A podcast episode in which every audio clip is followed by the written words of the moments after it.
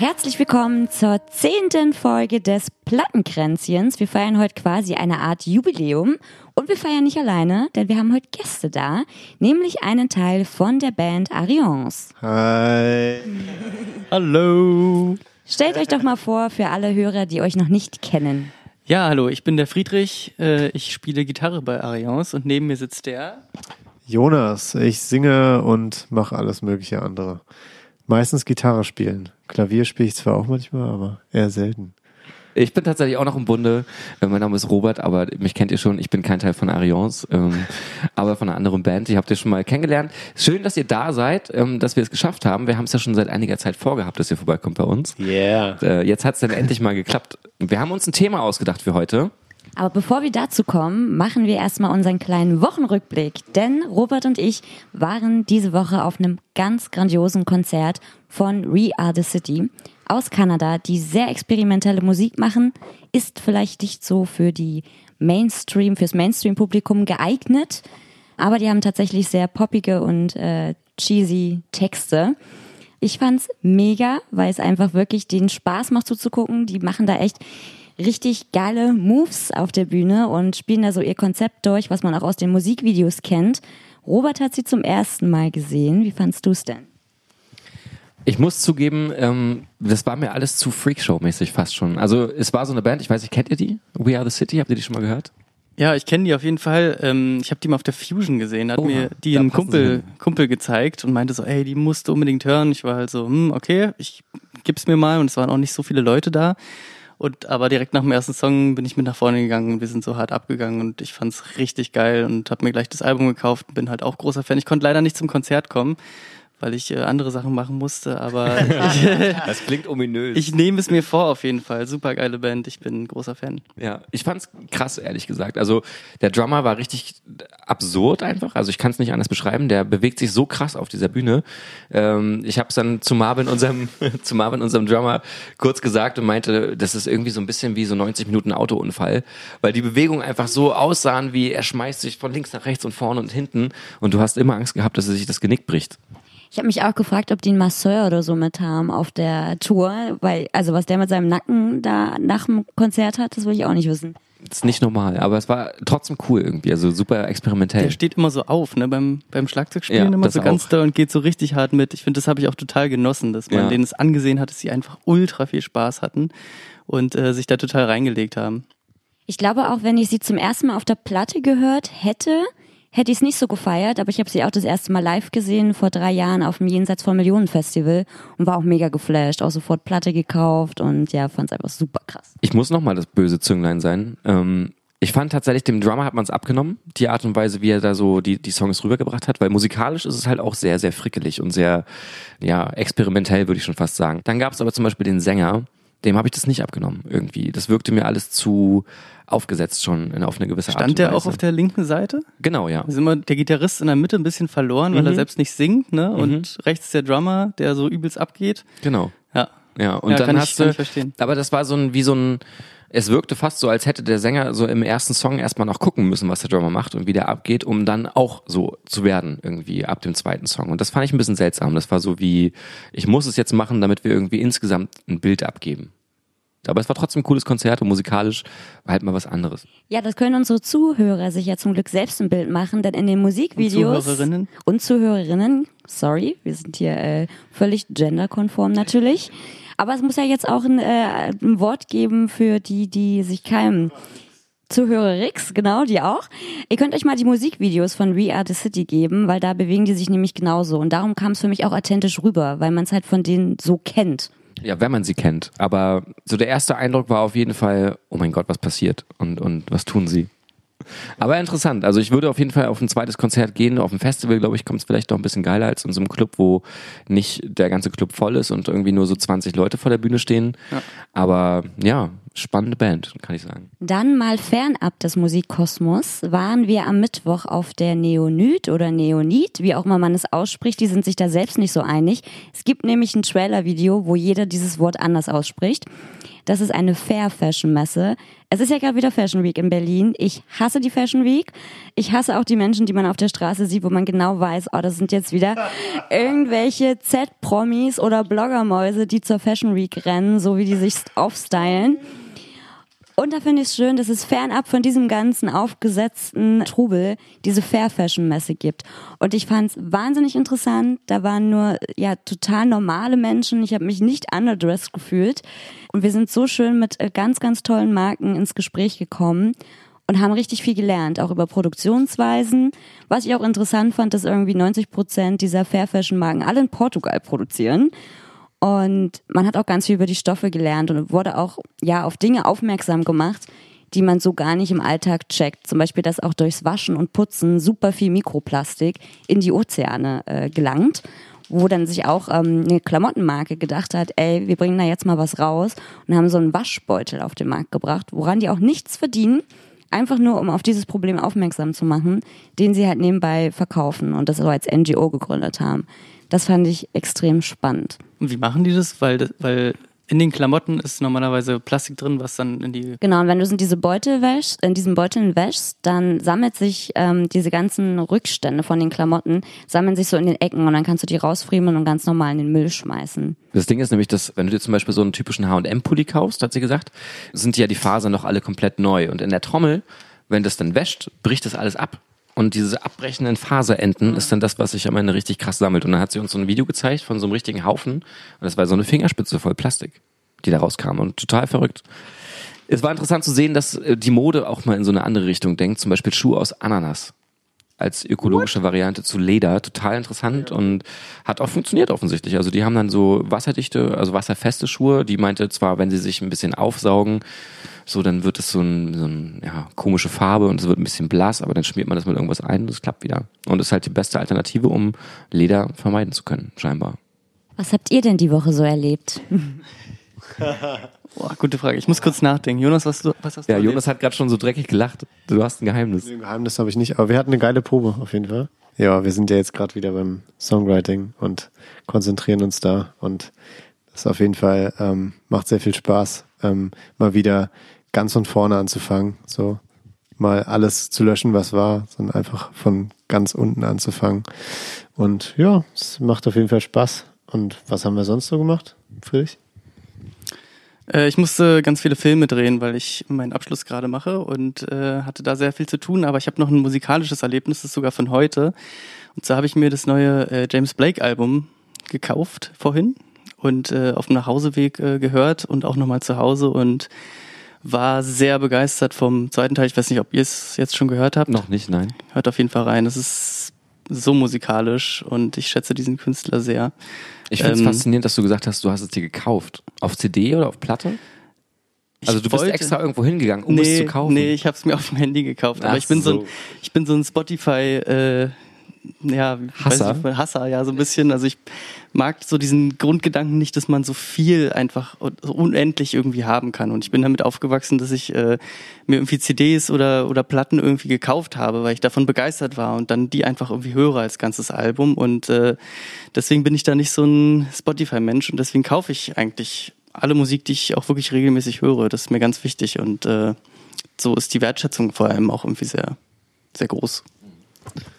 Okay, ähm, ich, ich äh, finde das ja ganz toll, Friedrich, aber äh, bei mir ist es ein bisschen anders. Also ich kaufe mir die Platten auch, die ich geil finde, aber ich entdecke die erst auf Spotify, weil ich Spotify in dem Sinne geil finde, weil man so viele Bands entdecken kann, die man sonst vielleicht nie entdecken kann. Ich habe zum Beispiel diese Woche eine ziemlich geile Band aus Portugal kennengelernt und deren zweites Album, glaube ich, dreimal gehört oder so.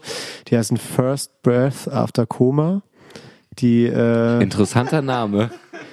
Richtig coole Band. Ähm, die äh, bringen jetzt auch ein neues Album raus, kommen im März nach Berlin. Ich glaube, spielen im Privatclub. Ähm, kann ich sehr empfehlen. Ähm, die machen meistens so, also es ist, glaube ich, deren drittes Album, was sie jetzt rausbringen. Und diesen, jedes Album war anders. Also sie erinnern so ein bisschen so eine Mischung aus Afterklang und bisschen Radiohead mit drin und äh, auch ein bisschen Folds, bisschen Coldplay. Also es sind so verschiedene Sachen so drin. Klingen vielleicht für, also sind relativ glatt, aber sehr Also ba- bauen total die Atmosphäre auf. Also man merkt so, die haben sich Gedanken gemacht. Und was ich sehr interessant finde, habe ich dann rausgefunden, die bringen jetzt bei ihrem neuen Album, machen die so ein äh, Konzept da draus, ist quasi ein ganzer Film, der das Album begleitet. Also quasi das ganze äh, Album läuft durch und dabei läuft quasi so ein Film mit einem Hauptdarsteller, den sie irgendwas sie irgendwie gedreht haben.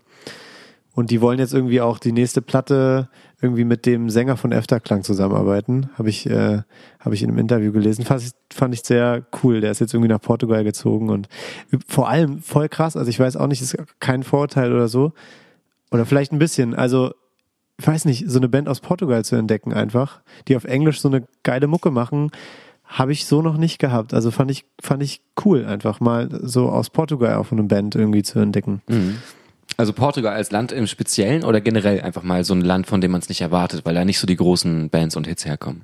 Ja, genau. Also das ist halt eher so eine so ein Land ist, wo man so denkt, okay, das ist vielleicht so für mich ein bisschen weiter weg. Da kenne ich den Markt vielleicht auch nicht so, ähm, aber dann auch so eine Band zu entdecken, die auch so viele Gemeinsamkeiten mit mit uns vielleicht auch haben oder mit anderen Bands, die auch auf einer ganz anderen Ebene irgendwie und dass man auch merkt, dass es so viele Leute einfach äh, Mucke machen und und das auch gern machen und das, das motiviert einen irgendwie auch. Also man man denkt immer so, okay, krass, viel Konkurrenz und so, aber darum geht's eigentlich nicht. Es geht darum, ey, die Leute machen es und die, die, die setzen alles auf eine Karte und das finde ich cool, das ist inspirierend irgendwie. Mhm. Und da hast du vollkommen recht, ist Spotify eigentlich super für, um mal seinen Horizont zu erweitern, weil man dann Empfehlungen bekommt, die man normalerweise nicht bekommen würde.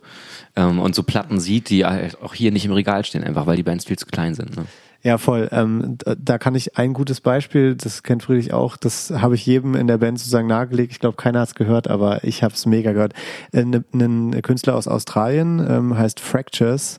Ähm, super lustige Geschichte. Ein Fan von uns, ähm, mit der ich schon länger auf Facebook befreundet ist, schickt mir irgendwann einen Song von dem, das ist schon ein paar Jahre her. Äh, ähm, hey, hör dir das mal an, habe ich irgendwie auch in der Playlist entdeckt und äh, musste an dich denken, klingt irgendwie so ein bisschen nach dir. Und ähm, ich so, hab so reingehört und dachte, ja, gefällt mir irgendwie. Dann habe ich mir auf dem Nachhauseweg an dem Tag das irgendwie angehört. Das war, ey, ist voll meine Mucke, voll geil. Ich gehe so ab. Ich habe mir im Endeffekt das Album auf CD, weil er es nicht auf Vinyl hatte, aus Australien bestellt. Die Story ist so, also der hat es dann irgendwie nach einem Jahr oder so rausgebracht. Ich habe auch alle meine Leute damit zugelabert. Äh, Im Endeffekt hat es nur Tim Jupin gehört, äh, lustigerweise dann. Und lange Rede, kurzer Sinn, ich habe mir dieses Album bestellt und ich musste an der Tür dann noch Zoll bezahlen. Geil. Aber es war mir so scheißegal. Es hat irgendwie 60 Euro gekostet für so eine CD. Oder, ja, ja, zwei, CDs habe ich bestellt. 60 Euro? 60 Euro. So, Jetzt würde so man sagen, du hast den Künstler supportet, aber er den Staat wahrscheinlich durch ja, die es war mir Zollgebühren. scheißegal. Ja, es war mir, war mir egal. Kann ich mega empfehlen. Super, super geiler Typ. Also, lustigerweise habe ich jetzt wieder entdeckt, ähm, ich habe jetzt auch vor einer Weile erst, Shame on Me, Rye-X für mich entdeckt ähm, und habe äh, hab dann auf seiner, äh, also auf, auf der Seite gesehen, auch bei Spotify, dass der quasi bei, bei Artists, die so ähnlich sind, irgendwie Fractures wieder aufgetaucht ist. Das fand ich so witzig, weil ich habe auch so viel von Fractures in Rye-X irgendwie auch gesehen, aber auf eine ganz andere Art und Weise. Das ist wie bei, bei Instagram, wenn du durch den Feed scrollst und hast dich gerade am Vortag über ein Thema unterhalten und siehst dann plötzlich eine Anzeige von genau dem Ding. Und dann ist es wie bei Spotify auch. Da frage ich mich, ob das wirklich eine Empfehlung ist, die auf Musik basiert und dem Genre oder einfach so, weil die Leute das hören oder weil du selber vielleicht mal danach gesucht hast und Spotify sagt, guck mal, das könnte dir vielleicht nochmal gefallen. Meinst, Oder weil sie eine Platzierung gekauft haben.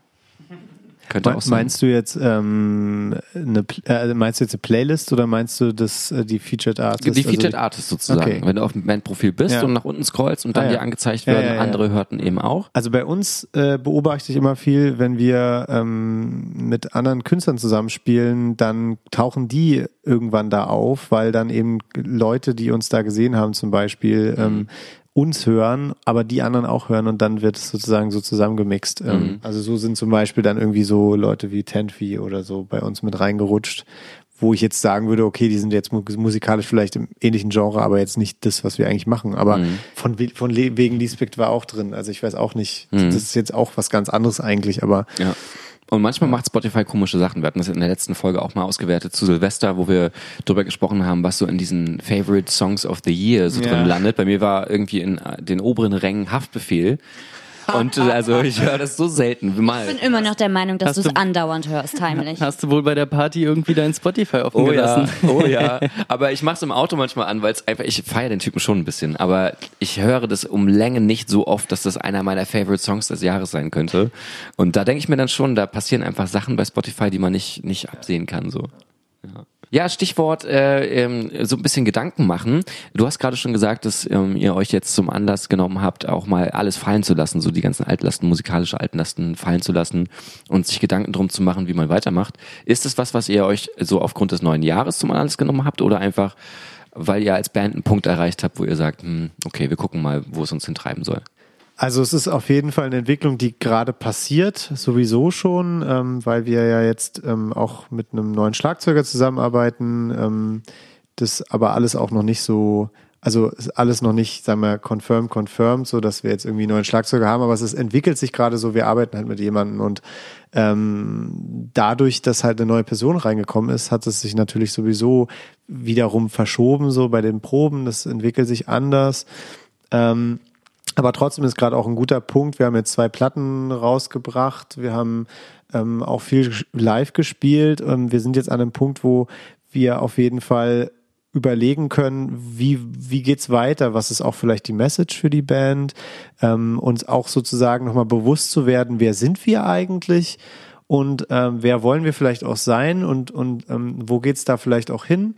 Und dann vielleicht auch so Headlines irgendwie zu finden. Es geht jetzt nicht darum, ein, ein Ziel irgendwie, ah, so müsste es klingen oder so, sondern es geht eher darum, sich eigentlich darüber auszutauschen, mal darüber zu unterhalten. Ich meine, jeder hat ja so ein bisschen sein subjektives Bild davon, entwickelt auch über die Zeit.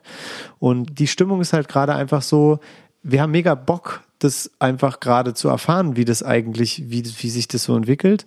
Aber trotzdem uns überhaupt keinen Druck zu machen, dass es irgendwo hinmunden soll, sondern dass es eher ähm, sich einfach entwickelt, dass wir dem Zeit geben können. Und ich glaube, das ist einfach gerade ein ganz gutes Ding, weil das den Druck wegnimmt. So, wir müssen jetzt den Song schreiben oder so.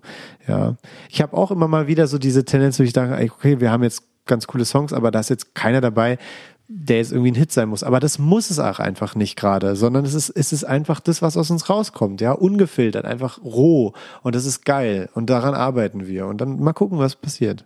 sich selbst neu zu erfinden, ist meistens ja nicht so, nicht so ganz einfach und deswegen umso wichtiger, dass man sich so äußere Einflüsse reinholt, oder? Dass man viel Musik hört.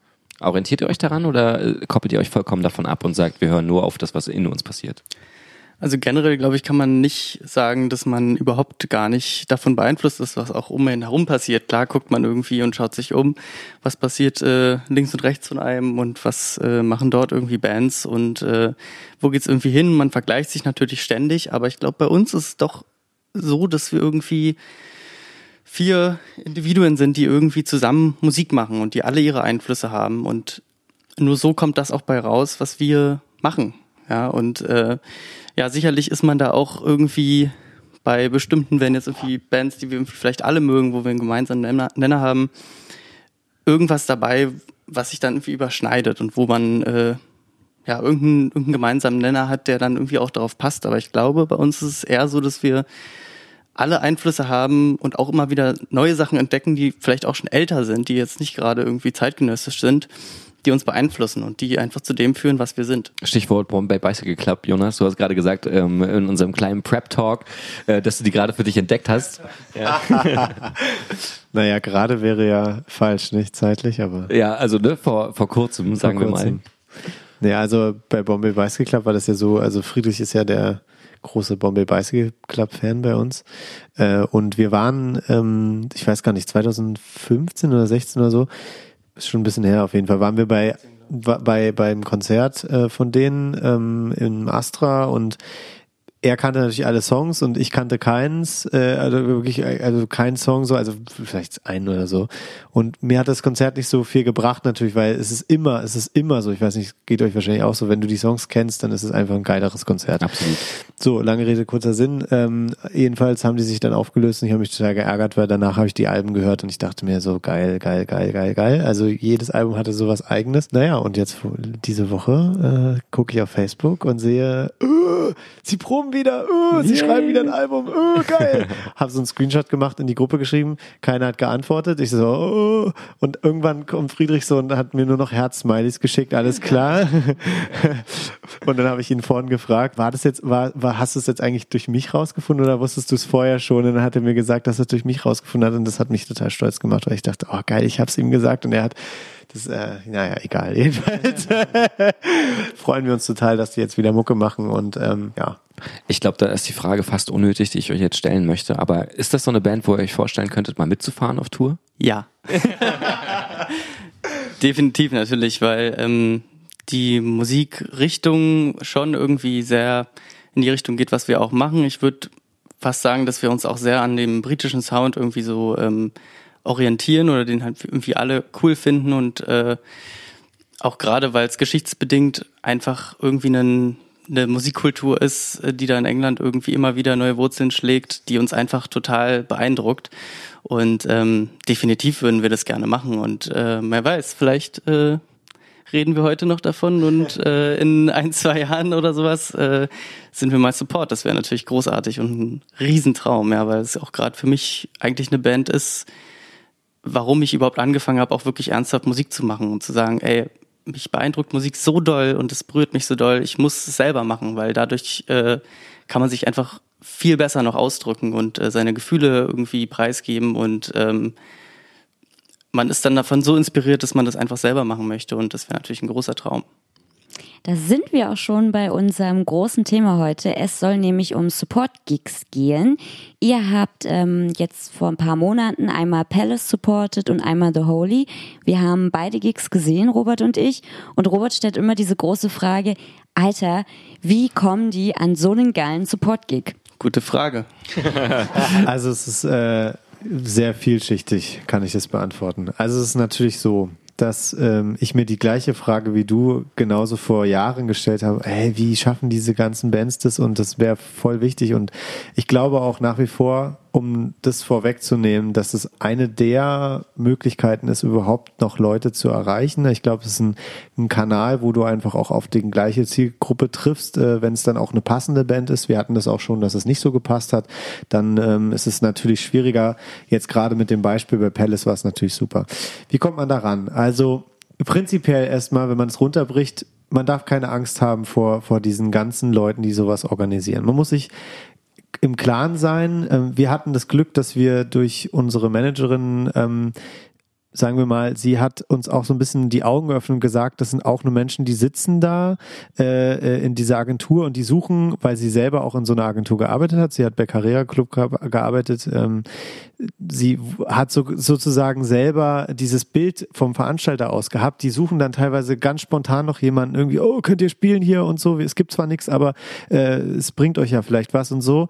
Und äh, so sind wir, gehen wir auch an die Dinge ran. Also wir suchen uns mittlerweile wirklich Acts raus, wo wir sagen können, die könnten gut zu uns passen, wir könnten gut zu denen passen, sind vielleicht jetzt auch keine, also klar, wir versuchen es auch bei den Großen, aber das ist natürlich immer ein Glücksspiel. Ähm, aber bei den so mittelgroßen ist es dann auch so, dass wir sagen, okay, wir versuchen einfach rauszufinden, wer macht es, ähm, wer hängt da dran.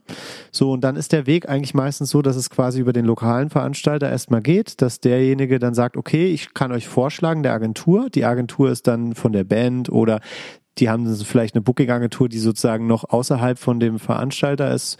Also jetzt beispielsweise, man ist in Berlin bei Trinity zum Beispiel, ist ja der größte lokale Veranstalter, dann ist da jemand, der sagt, okay, ja, könnte ganz gut passen. Ähm, das ist natürlich erstmal ein gutes Zeichen. Ich schlag die Band mal vor. So, dann schlag, schlägt derjenige die Band vor. Dann geht's sozusagen zur Agentur, zum Beispiel sowas wie Carsten Janke oder Scorpio oder sonst wo. Und die leiten es dann wiederum an die Band weiter oder an das Management und die entscheiden dann. So, die kriegen dann einen Pool an Bands und dann entscheiden die hier. So, außer sie bringen eh selbst einen Support mit, dann hast du eh Pech, nicht? Dann kannst du nichts machen. Dann ist sowieso gerade von der Agentur das bestimmt so. Und dann, wenn der Weg sozusagen wieder zurückkommt und du das dann kriegst, also dann ist es natürlich cool für einen. Aber das Problem dann wiederum für uns als Band ist auch, du hast ganz wenig Planungssicherheit. Du hast halt, du, du meldest dich da vielleicht für verschiedene Sachen an. Also du schreibst E-Mails hin, kriegst manchmal auch gar keine Antworten, aber manchmal funktioniert es, dann wird es weitergeleitet, vorgeschlagen. Aber dann ist es eben so, dass du teilweise zwei Wochen vorher oder wie bei Palace haben wir eine Woche vorher Bescheid gekriegt, ja, ihr kriegt den Support-Slot so und dann musst du erst mal gucken, wenn du Leute hast, die arbeiten und sonst was, dann musst du es erst mal so schieben, dass du es machen kannst und bei uns, also dann musst du auch als Band bereit sein, Kompromisse einzugehen und dann auch zu sagen, das ist mein Ding, die Band und dafür sage ich jetzt auch mal Arbeit ab oder dafür sage ich das oder jenes ab. Das ist dann auch eine Priorität, die man setzt. Also es verschiedene Wege führen nach Rom, was das angeht, diese Support-Geschichten. Es ist manchmal leichter, manchmal schwerer. Und äh, ich glaube, der Schlüssel ist eigentlich nicht Angst zu haben vor diesen ganzen Leuten, die da sitzen. Einfach probieren, E-Mails hinschreiben. Kostet natürlich Zeit, aber ich glaube, das ist ein guter Weg, das zu tun. Und das Schlimmste, was am Ende passieren kann, ist, dass einfach nichts passiert und man einfach keine Antwort bekommt. Trotzdem ist natürlich die Frage, du hast es gerade schon so ein bisschen erwähnt, wenn es um die Auswahl von solchen Bands auch geht. Ne? Also nach welchem Kriterium trifft man da so die Wahl, dass man sagt, ist es jetzt die Größe der Band beispielsweise oder eher der musikalische Stil, damit man weiß, dass das Publikum vielleicht auch passt? Was wäre in einem Fall, dass man euch sagt, hey, ihr dürft jetzt Metallica supporten vor äh, 10.000 Leuten in einem Stadion? Würdet ihr es machen, nur der Reichweite wegen oder würdet ihr auch sagen, musikalischer Fit ist gleich null, also machen wir es halt auch nicht? Also die Wahrscheinlichkeit, dass es passiert, ist sehr, sehr, sehr gering. Aber glaube man ich. weiß es nicht. Man weiß es nicht. Man weiß es nicht. Ich würde sagen, oh, das ist ganz schwierig. Aber ich würde sagen, wir würden das machen.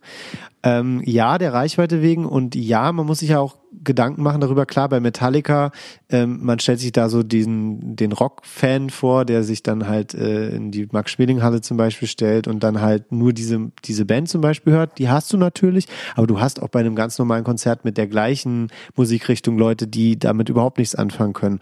Und genauso ist die Wahrscheinlichkeit auch bei so einer Band, dass da eine Menge Leute dabei sind, ähm, die, die damit was anfangen können. Ja, also ich kann mir schon vorstellen. Wir hatten zum Beispiel mal, das ist ganz interessant, bei der Stelle unser, der Produzent unserer ersten EP ähm, hatte auch eine Band, Bunny Suit hießen die, die haben halt so krassen Progressive Rock gemacht, halt richtig auf die Fresse. Super geiler Band. Ähm, leider hat das nicht funktioniert damals ähm, mit einem Management. Die waren beim Management von Mando Diao gelandet, aber das hat dann irgendwie leider nicht geklappt. Der hat zum Beispiel dann äh, das auch versucht, so Support-Slots zu kriegen und hat halt immer Ablehnung gekriegt, weil das dann die immer sozusagen die, die Reaktion war, ey, wenn ich euch vor eine, eine andere Band äh, packe, dann, dann seid ihr zu krass einfach. Ihr, ihr, ihr, ihr, ihr reißt den Laden ab. So, ich kann euch nicht davor setzen, weil äh, dann, wenn die anderen spielen, dann, dann sind die ja alle, ver also dann sind, sind ja alle weg, so geblasen worden gerade. So, da haben wir vielleicht Glück, weil wir, sagen wir mal, auch Songs haben, die auf die Fresse gehen, aber Songs auch, die entspannt sind. Also wir haben, glaube ich, einen ganz guten Mix so und wir haben auch ein Setup, was relativ easy ist. So, man kann uns auch so ganz gut davor packen, ohne dass man jetzt viel so zum Beispiel Umbau und Geschichten hat und so. Mhm. Ja. Mhm. Man hört ja oft auch so, so Stories, dass man beispielsweise als, als Newcomer-Band vor allem auch investieren muss, um sowas machen zu können, dass man mal Pay-to-Play ähm, sich einkaufen muss äh, in Support-Slots und beispielsweise dann der Hauptband nochmal zahlen pro Abend, um spielen zu können. Habt ihr damit schon mal Berührungspunkte gehabt, dass, dass ihr eine Antwort bekommen habt, die lautete ja, könnt ihr prinzipiell machen, aber ihr müsstet selber für die Kosten aufkommen und im Idealfall nochmal ähm, 100er pro Abend abdrücken, um irgendwelche Kosten zu decken für Reisen oder den Techniker oder was auch immer. Also, dass wir Pay-to-Play hatten, wirklich hatten wir noch nicht. Es ist aber so, dass wir, also ich kann es ja jetzt hier mal sagen, wir hatten zum Beispiel, wir haben vor anderthalb Jahren Tenfi supported auf deren Deutschlandtour drei Termine, Berlin, Hamburg und Köln.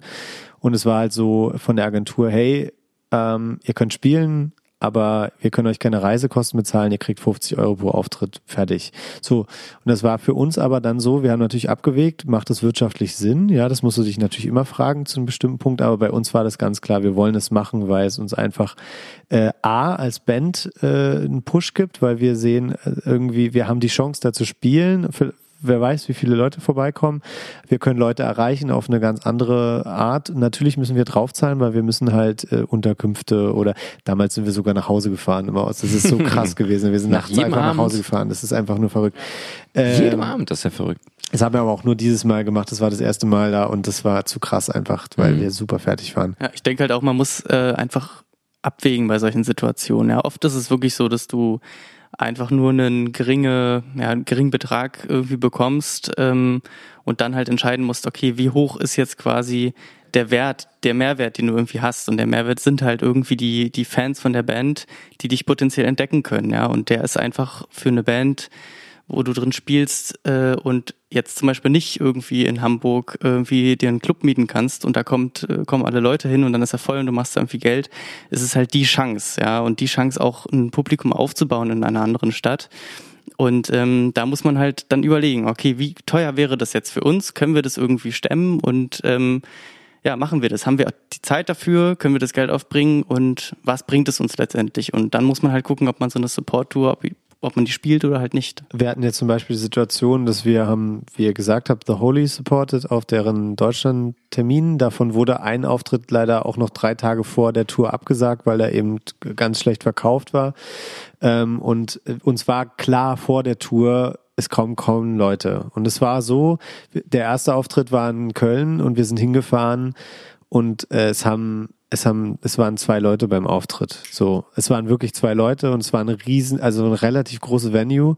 Und äh, wir haben danach halt mit der Band dann vor der Bühne gestanden und haben deren Set geguckt. Es war übelst geil, aber es war halt irgendwie auch deprimierend auf der anderen Seite. Wir sind jetzt echt nach Köln gefahren, um morgens, morgen wieder zurückzufahren nach Berlin, um dann deren Show. Und die ganze Tour war so, aber wir haben das gemacht, wir hätten es sonst nicht gemacht aus wirtschaftlichen, wir haben es gemacht, weil es war klar, der Booker, der das gebucht hat, die Tour, ist ein potenzieller Booker für uns und wir haben jetzt mit der Agentur schon dreimal zusammengearbeitet und für uns war klar, wir, wir müssen das machen, um uns dem zu präsentieren. Er ist dann im Endeffekt in dem Hamburg-Auftritt nicht gekommen, weil er sich, weil er, weil er sich das Bein gebrochen hat und also es ist wieder übelst Bad Karma für uns natürlich, aber es war, es war im Endeffekt äh, gut, weil wir danach noch ein Gespräch führen konnten. Er kam dann nämlich doch noch zum Auftritt von der Hauptband, äh, von The Holy und hat voll Sinn gemacht, es trotzdem zu machen im Nachhinein. Ähm, ja, also es ist manchmal einfach, du musst so abwägen, nicht? Macht es jetzt gerade Sinn und wie viele äh, Argumente sprechen dafür und welche sprechen dagegen? Was auch total dafür spricht, ist natürlich, dass man zeigt, dass man unterwegs ist, ne? dass man irgendwie eine Tour spielt und wenn man halt äh, auf den sozialen Medien, die halt für eine Band einfach unabdingbar äh, sind, ähm, zeigen kann, okay, man ist in der Stadt mit der Band und man ist in der Stadt, auch wenn da jetzt vielleicht gerade, warum auch immer, irgendwie wenig Leute kommen, ist es halt trotzdem, kommt es an, ja, und das äh, sehen die Leute. ja, ja, man sieht's ja, nicht unbedingt, dass da vielleicht mal irgendwie bei einem Konzert irgendwie nur zehn Leute stehen oder sowas. Deswegen ist es halt sehr wichtig, auch zu zeigen, wo man ist und was man macht. Und das ist auch ein sehr positiver Punkt von Support-Gigs. Was ich mich gefragt habe, man spielt ja auch Support-Gigs, meiner Meinung nach, um eben auch ein paar neue Fans zu erreichen, die eben auch Fans von der Hauptband sind und wo es musikalisch passt.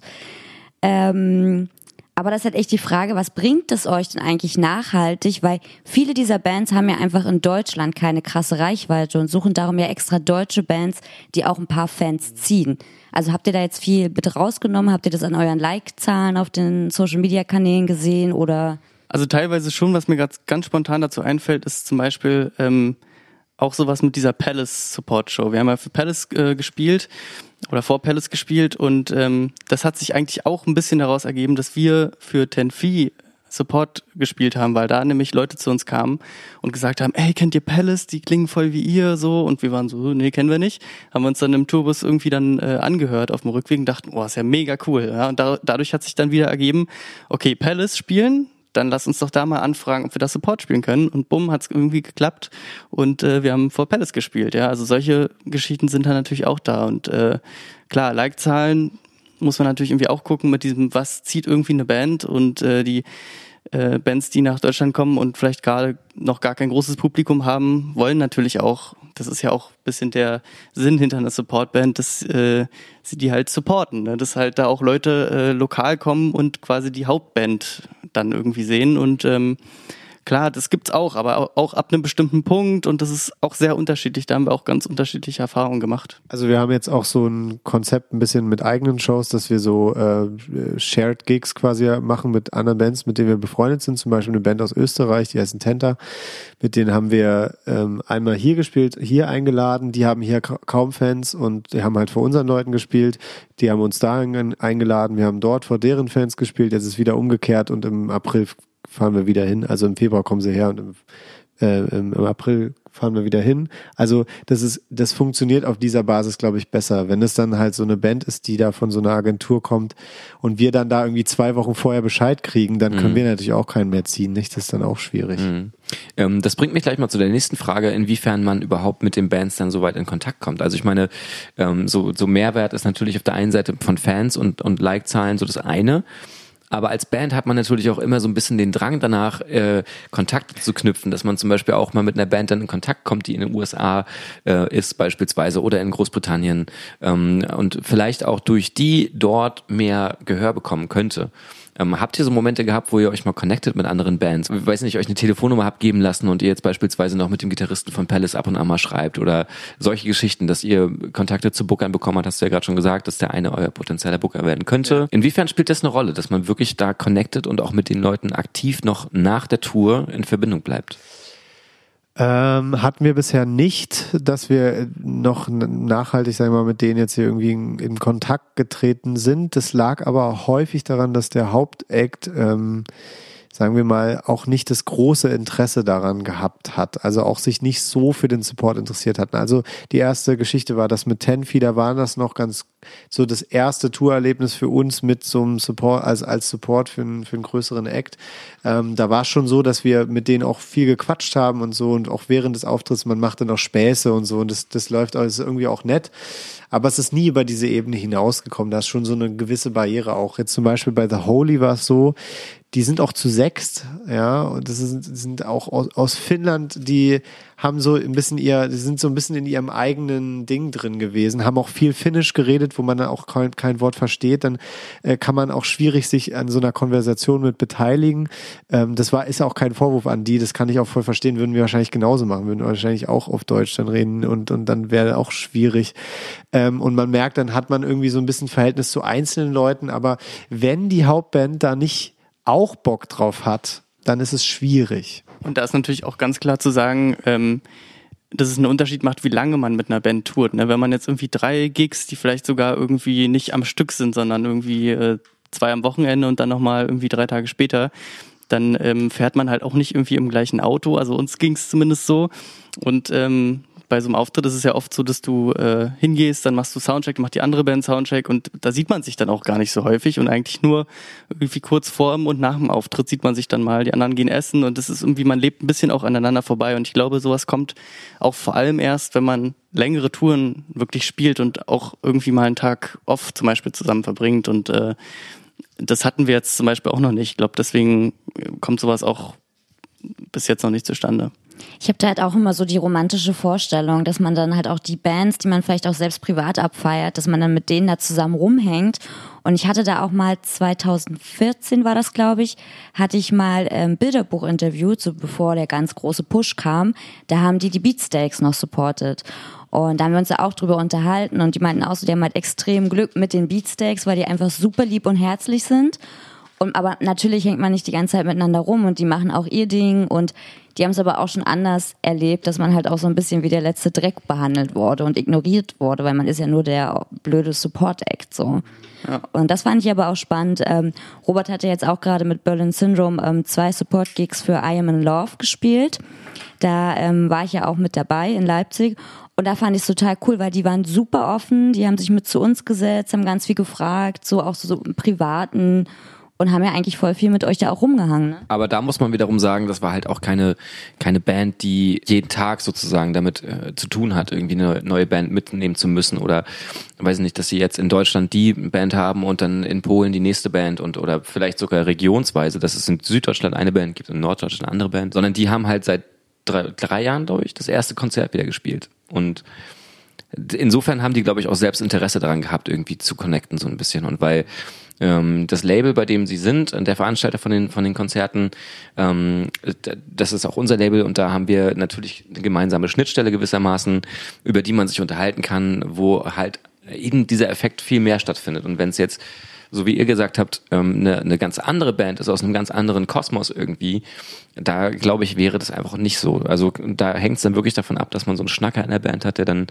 ohne äh, zu zucken einfach auf die anderen zugeht und sie einfach zwingt, sich mit einem zu unterhalten ja. und sich die Zeit auch wirklich nimmt. Ne? Ja. Ähm, und ja, bei, bei I'm in Love war es halt eher so dieses Ding, wir waren so auf Augenhöhe ähm, und da trifft man sich dann auch ganz schnell, finde ich. Ne? Was finde ich trotzdem immer irgendwie äh, da ist, äh, egal mit wem man zusammenspielt, äh, und das finde ich immer ein sehr schöner Moment, ist dieses auf die Bühne gehen und wieder von der Bühne runterkommen, dass man sich gegenseitig total pusht und irgendwie so, ey, viel Spaß oder irgendwie so, oder danach so, ey, es war mega geil und jeder kriegt irgendwie einen Klopfer auf die Schulter. Das machen irgendwie alle so eine, weiß ich nicht, wie so eine ungeschriebene Regel, die einen total zusammenschweißt, obwohl man gar nicht viel interagiert. Aber das finde ich, ist eine ganz tolle, wichtige Sache, die auch bei Support-Shows irgendwie voll dazugehört. Was ich auch spannend finde, ähm, es wird ja auch sehr, sehr oft gemunkelt, dass bei der Supportband der Sound extra scheiße gemacht wird, damit die Hauptband viel, viel besser klingt. Hattet ihr auch so irgendwie das Gefühl bei einem eurer Gigs? Bei uns war es eher umgekehrt aus folgendem Grund. Und zwar ist es meistens so auf diesem Level, dass die Bands ihren eigenen Mischer mitbringen und die halt ähm, meistens mit dem Pult dann auch arbeiten oder mit der PA halt, die vor Ort ist, klar, nicht? Die bringen ja nicht ihren eigenen, äh, ihre eigene PA oder so mit, aber gut, ihr eigenes Pult hatten wir schon. Äh, aber auch wir hatten bei der Ten-Tour zum Beispiel war es so, dass die kein Pult mit dabei hatten und der sich jedes Mal in das Pult reinfuchsen musste, der Tontechniker von denen. Und bei uns war es dann halt so, wir hatten halt den Haus Haustechniker und der Haustechniker kannte halt die PA und dementsprechend konnten wir dann profitieren, weil der genau wusste, wie er halt uns halt klingen lassen kann in diesem Laden.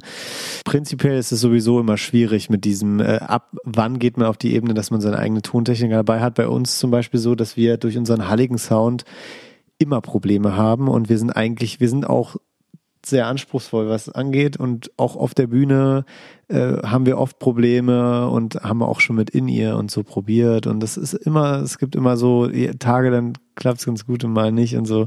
Also ja, schwieriges Thema.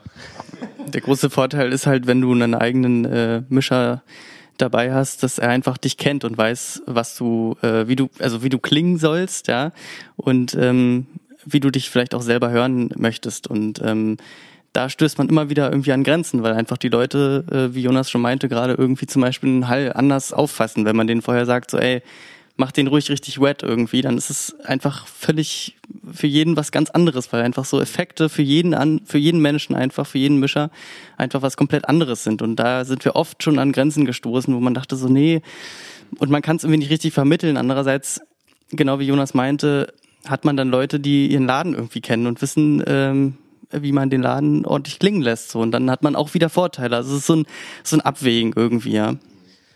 Um auf deine Frage zurückzukommen, also wir hatten das, wir hatten das noch nicht, aber also ich, klar, wir alle kennen das, nicht? Von einem großen Konzert, man geht irgendwie in eine große Halle, sieht eine große Band und die Supportband klingt nicht so. Ähm, ich kenne ein paar Tontechniker so, dass ich gehört habe, dass es meistens so ist, dass halt dann Teile der Anlage zum Beispiel nicht angemacht werden oder so. Ähm, zum Beispiel nur zwei Boxen auf jeder Seite oder die, die Subs werden nicht richtig oder so angemacht. Also das liegt meistens daran, äh, dass dann einfach äh, das darauf nicht abgestimmt irgendwie ist. Äh, ja, es geht ja prinzipiell darum, dass man als Support-Act äh, so das Publikum auch ein bisschen anheizt. Und dann kann man das mit so 50 Prozent Leistung von der Anlage, finde ich, gar nicht wirklich schaffen. Ähm, und Friedrich, was du gerade gesagt hast, ist auch so ein wichtiger Punkt, dass man so manche Effekte, die man hat und manche Momente, die man auch als Band äh, so ausleben will, nicht machen kann, weil man keinen Techniker hat, der im richtigen Moment auf den richtigen Effektknopf zum Beispiel drückt. Ist es da nicht eine Option zu sagen, man legt sich einfach alles vor sich auf den Boden und in dem Moment, wo man es braucht, äh, drückt man nochmal auf den Knopf am Effektpedal und boostet einfach einfach den Reverb auf 1000, sodass dann der Tontechniker nichts dagegen machen kann, außer die Gitarre auszustellen. Ja.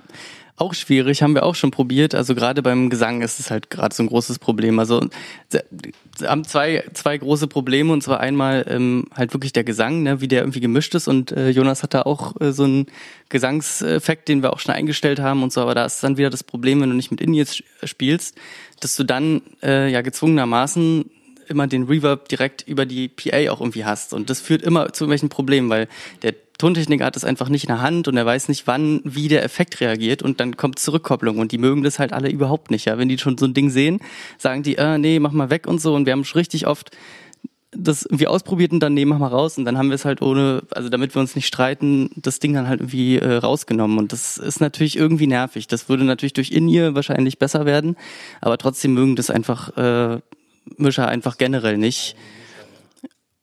Ja, oder durch, durch einen eigenen Mischer irgendwie sowas. Dann, dann kriegt man es irgendwie hin, das ist äh, schwer. Und das zweite große Problem ist dann halt zum Beispiel auch, dass wir, äh, Jonas und ich, uns beim Gitarrenspiel halt auch ein bisschen abwechseln. Also ich spiele jetzt nicht nur irgendwie hier die Solo-Parts, sondern ich spiele auch manchmal Akkorde und manchmal ist es halt umgekehrt und dann ja, wie mixt man das dann wieder? Und die Leute kennen dann die Songs einfach nicht. Und äh, das ist dann auch wieder ein schwieriger Punkt, was wieder für einen eigenen äh, Mischer natürlich irgendwie total spricht. Äh, schwierig, muss man abwägen. Und man muss es bezahlen können, vor allem den eigenen ja. mitzunehmen. Ja. Ähm, aber äh, interessanter Punkt, wir hatten im Franz Club nämlich letztens genau das gleiche Problem, dass uns der Techniker gesagt hat, Jungs, ich weiß ehrlich gesagt nicht, welche Rolle jetzt welcher Gitarrist bei euch habt. Ihr habt drei Gitarren und ich kann nicht ablesen, wer spielt Akkorde, wer spielt irgendwie Soloparts und wer macht so ein bisschen nur so Klimbim äh, on top. Und dann haben wir drüber nachgedacht in der Sekunde und, uns ist aufgefallen, wir wissen es eigentlich selber nicht so genau.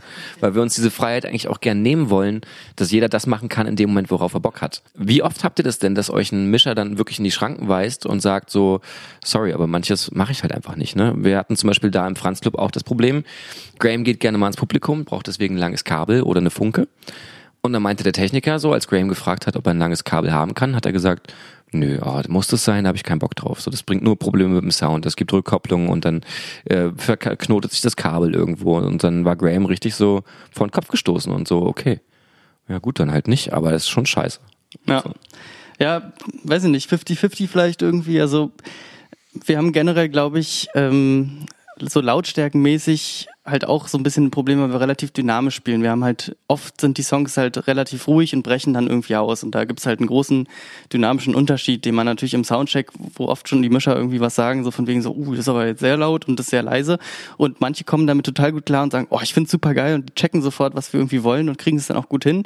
Und bei anderen ist es dann wieder schwierig und dann meckern die so ein bisschen. Dann muss man halt diskutieren und wieder irgendeinen Kompromiss finden. Aber irgendwie schaffen wir es dann und äh, wir müssen uns dann vor allem einfach auf unsere Show konzentrieren und wir lassen uns dann da nicht, nicht unterkriegen und wenn es da Probleme gibt, dann sagen wir, ey, wir äh, akzeptieren das jetzt irgendwie, das kriegen wir schon irgendwie hin, nehmen das so hin und dann konzentrieren wir uns wenigstens darauf, dass wir gut performen, weil das ist die Hauptsache.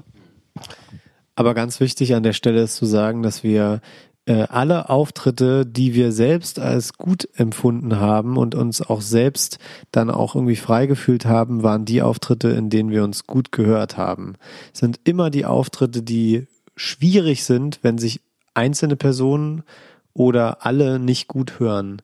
Wir hatten zum Beispiel jetzt bei der The Holy Show das mal so, dass wir alle einen richtig guten Monitor-Sound hatten und wir alle dann das Konzert auch wirklich viel mehr genießen konnten und auch danach äh, in der Retrospektive quasi gedacht haben, das war jetzt ein richtig geiler Auftritt, ähm, wo auch der Tontechniker sich darauf eingelassen hat, wirklich auch Dinge auszuprobieren mit der Stimme, mit Delay-Effekten und Sachen oder, weiß ich, dem Schlagzeuger auf sein In-Ear halt ein bisschen Hall raufgegeben hat, weil er Erfahrung hat und weiß, dass sowas, das macht ganz viel aus. Also wie man sich hört, wie man sich fühlt auch.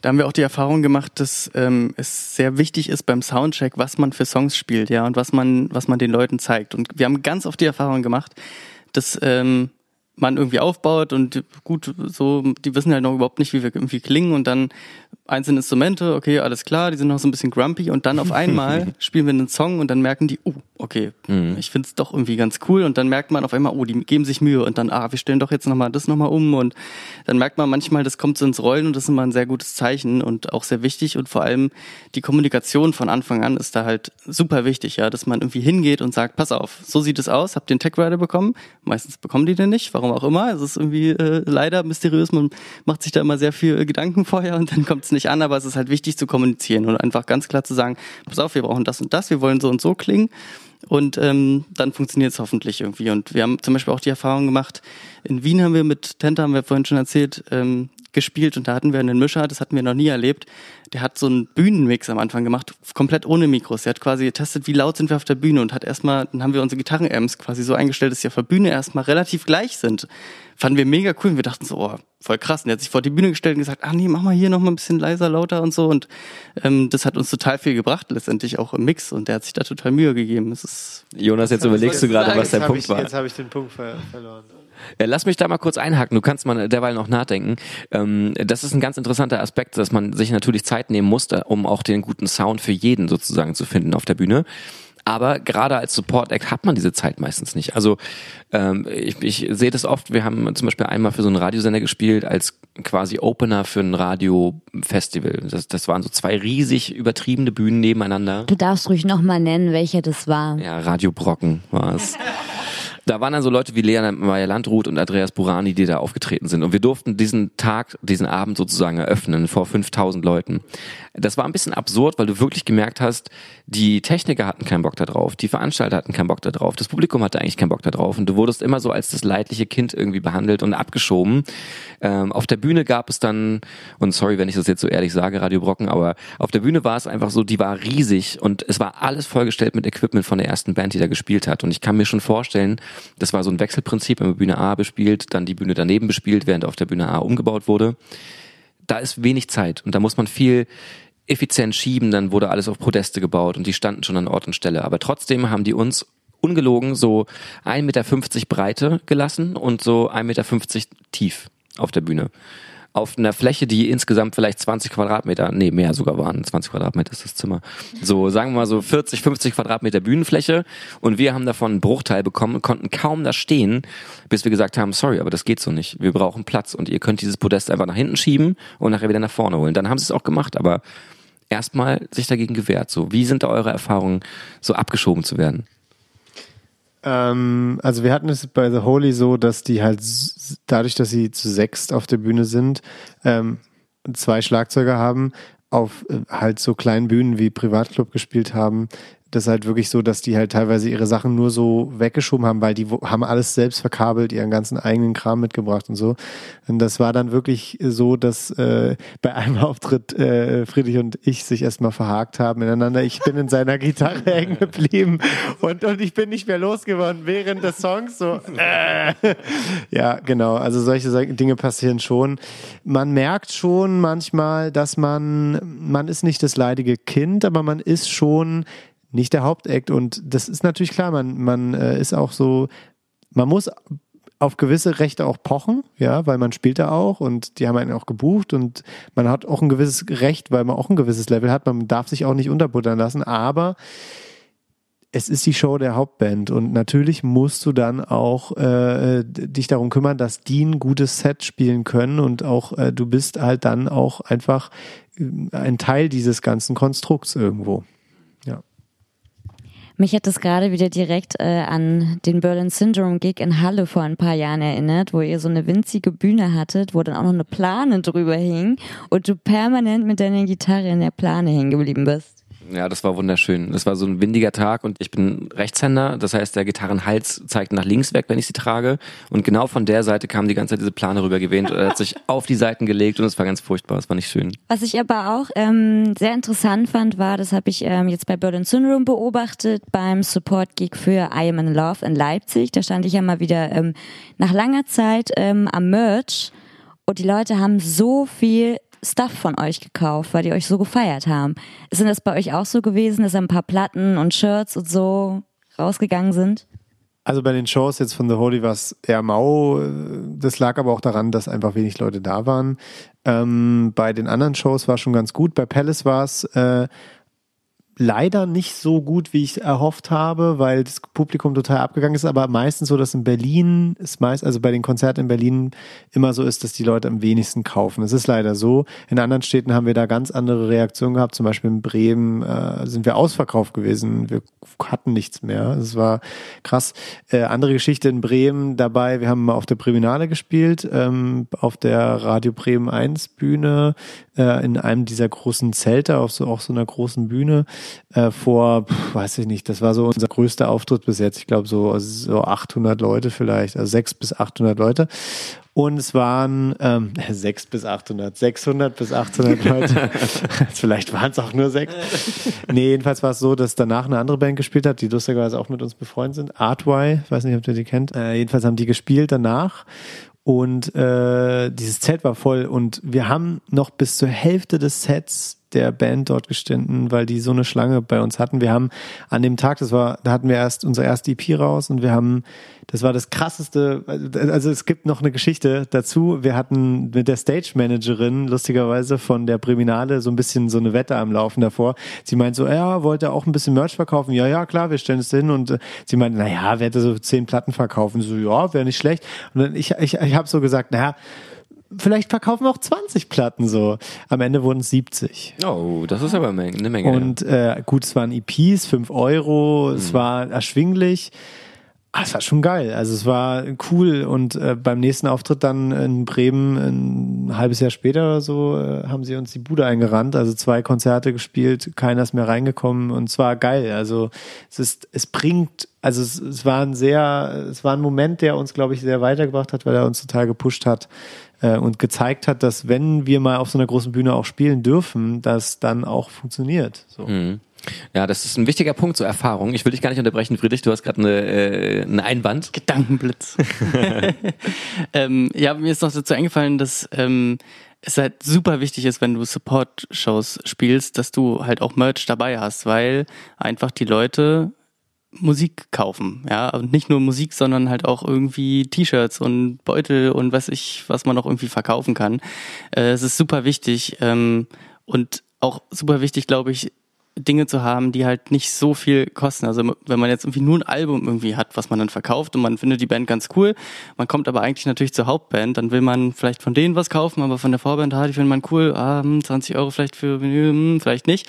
Aber wenn dann da irgendwie eine EP für 5 Euro liegt oder ein T-Shirt für 15 Euro oder keine Ahnung, ein paar Sticker oder irgendwas, dann nehmen die Leute das einfach mit, weil die haben uns in guter Erinnerung und dann liegt bei denen zu Hause irgendwas von uns rum und das ist äh, das ist super wichtig, dass man das irgendwie äh, hat und äh, eine ganz tolle Möglichkeit, irgendwie sein, sein Zeug irgendwie zu verbreiten. Ja, man muss, man muss sich da gut aufstellen. Das ist total wichtig. Das war auch total witzig. Wir haben vor gut, ich weiß gar nicht mehr, zwei Jahren oder so ist jetzt mittlerweile her, die wunderbaren äh, The Lemon Twigs supported im Berghain Kantine. Und äh, da waren die gerade so erstes Album raus und sind ja alles nur ganz jung, so 18, 19 aus äh, New York. Jedenfalls war es so, dass wir, die haben sich nach der Show von denen halt alle an deren Merch angestellt. Erstmal wollten sie Platten von denen bei uns kaufen und so, das war ein bisschen witzig. Und dann kamen sie auf einmal, ah ja, stimmt, ihr seid ja die Vorband, dann haben sie uns erst wieder erkannt. Es war so ein ganz interessanter Moment. Und dann sind sie alle zu uns rüber und dann haben sie Platten gekauft bei uns. Also das war ein Moment, wo es dann irgendwie so, okay, kommen die jetzt? Und irgendwie ist es peinlich. Die stehen hier alle äh, bei der anderen Band und irgendwie äh, sollen wir jetzt vielleicht reinhauen oder, aber dann haben wir doch noch welche verkauft und das war dann, war dann doch ganz cool irgendwie, wo die ja. Leute dann auf den Trichter gekommen sind. Aber äh, ich fand den, den Gedanken so interessant gerade zu sagen, man muss ja schon was anbieten, was auch ein bisschen günstiger ist. Das ist so ein Gedanke, der mir zum Beispiel noch gar nicht gekommen ist, dass man vielleicht auch bei solchen Gelegenheiten mal so ein bisschen von seinem ursprünglichen Konzept abweicht und einfach sagt, komm, scheiß drauf, ob wir damit Minus machen. Es geht darum, dass die Leute das mit nach Hause nehmen. Und wenn es nur Sticker sind, wie du gesagt hast, irgendwas, was sie einfach mitnehmen, weil sie sowieso schon 30 Euro für die Karte ausgegeben haben, plus eben das Geld, was sie für ihre Hauptband ausgeben möchten und dann ja, einfach Sachen zu verschenken zum Beispiel auch. Ja, total. Also wir haben zum Beispiel auch so Flyer oder irgendwie sowas, ja, irgendwie einfach so eine, ja, wie so eine Art Visitenkarte, die so ein bisschen größer ist, wo irgendwie ein cooles Foto drauf ist, was man sich vielleicht hinhängen kann, was irgendwie zu Hause hängt und dann Leute, was ist denn das für ein cooles Bild? Ah, das ist die Band. So verbreiten sich halt irgendwie Sachen und äh, ich glaube, da kann man noch viel kreativer irgendwie äh, mit umgehen, was man da eigentlich irgendwie verkauft. So, ja. Also klar, wir haben jetzt, was haben wir im Angebot? Wir haben irgendwie, wir haben T-Shirts, wir haben Vinyls, wir haben CDs, äh, wir haben Sticker, was haben wir noch? Poster. Poster, genau, haben wir manchmal. Aber es gibt auch Bands, die verkaufen zum Beispiel sowas wie, das würde ich übrigens auch gerne einführen, äh, Socken. Socken. Socken mit dem Bandlogo drauf. Finde ich auch richtig geil. Das ist doch der Hammer. Und du verkaufst ein paar Socken vielleicht für, für, weiß ich, für einen Fünfer, keine Ahnung, muss man sich einen Preis überlegen. Die sind im Einkauf, denke ich mal, auch nicht so teuer. Und dann druckst du da einfach dein Bandlogo irgendwie drauf. Und ich meine, das ist cool, das ziehen die Leute irgendwie an. Und äh, Wir haben genau das gemacht. Wir haben, äh, als wir fürs Album überlegt haben, was wir so an Merch produzieren können, haben wir Socken designt und haben das bei der Instagram nochmal äh, hochgeladen als Umfrage und die Leute haben tatsächlich gesagt, sie würden sie nicht tragen. Und dann Ach, haben wirklich? wir uns entschieden, dass wir das nicht machen wollen. Ja. Ah, interessant. Ja. Ja, aber es gibt noch ganz viele andere Sachen. Irgendwie so auch Schnickschnack irgendwie so. Und das Coole bei Merch ist irgendwie, du, klar, du hast einmal irgendwie Ausgaben, aber du hast dann irgendwie einen, einen Design. Also wir haben einmal irgendwie ein T-Shirt designt so und dann sind die irgendwann alle und dann bestellst halt welche neu, neu nach. Und das ist halt irgendwie du, du kaufst es einmal ein, hast irgendwie, weiß ich, 200 Euro dafür bezahlt und ähm, machst damit ja aber auch ein bisschen Plus. Und das ist halt auch so ein Ding, gerade so kleine Bands wie wir, die überhaupt gar kein Geld irgendwie mit, also noch nicht hoffentlich irgendwann, äh, Geld damit machen, um ein bisschen Geld reinzubekommen, ja. Und äh, letztendlich, du hast das Zeug und äh, trägst es immer mit dir rum und du verkaufst es und dadurch machst du, machst du Plus. Das ist halt total wichtig, äh, sich da auch breit aufzustellen. Hm. Ähm, was mal ein interessanter Gedanke auch wäre, ist, ihr habt jetzt immer davon gesprochen, dass ihr eine relativ kleine Band seid im Vergleich zu denen, die ihr dann auch supportet. Ähm, gab es mal den Moment, dass ihr selber schon drüber nachdenken musstet, ob ihr eine Supportband für einen Gig euch besorgt und äh, auch eine Entscheidung zu treffen, dass ihr eine Band vielleicht für einen längeren Zeitraum mitnehmt? Das mit dem längeren Zeitraum steht gerade aus. Wir planen jetzt gerade eine Tour im Oktober mit einer ziemlich coolen Band. Mag ich aber noch nicht verraten, weil es noch nicht ganz klar ist, ob wir es machen. Ähm, die sind aber ungefähr auf unserem Level. Also einfach aus dem Grund, weil wir gesagt haben, es macht vielleicht wirtschaftlich Sinn, auch mit einer anderen Band zu fahren, so, weil dann teilt man sich halt bestimmte Kosten einfach.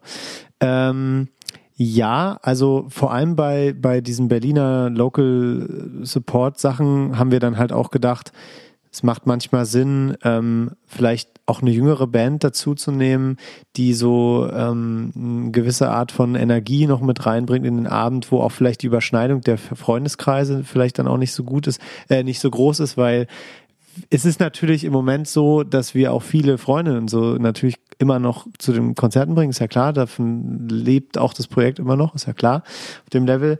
Ähm, und jetzt zum Beispiel in der Kantine am Berghain, wenn wir am 7. Äh, Februar spielen, haben wir eine Band dabei, die heißen Philemics, kommen aus Berlin, junge Indie-Boys, die ich ähm, lustigerweise, ich war Juror beim Local Heroes Finale hier in Berlin und habe die dort gesehen und ich kannte sie über einen Freund auch äh, schon, äh, also ich hatte sie noch nicht live gesehen, aber da dann und dann kam so, wuchs der Gedanke, ach Mensch, lass uns mal noch eine dritte Band dazu nehmen als Opener irgendwie.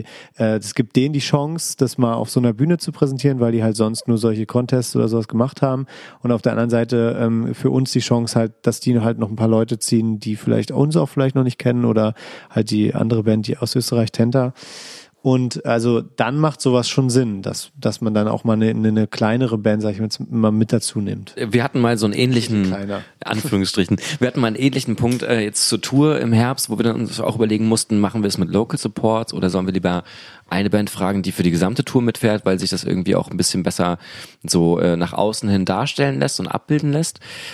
Aber tatsächlich ist es dann schwieriger gewesen, ähm, eine Band zu finden, die überhaupt den ganzen Tourzeitraum abdecken kann, als dass wir überhaupt die Wahl hatten. Und äh, dann auch Local Supports zu finden, die in irgendeiner Weise passen, ob es musikalisch ist oder auch vom, vom, vom menschlichen her, das kann man ja vorher sowieso nicht rausfinden, war eine ganz schön harte Nuss. Und deswegen, also ich finde es interessant, mal drüber nachzudenken, inwiefern kann man überhaupt immer dafür sorgen, dass es eine Band ist, die man selbst musikalisch auch gut findet. Ne? Und würde man sie dann spielen lassen, auch wenn man sich selbst nicht mit dieser Musik anfreunden kann? Also würdet ihr in der Band die Chance geben, vor euch zu spielen, wenn ihr selbst die Musik nicht gut findet?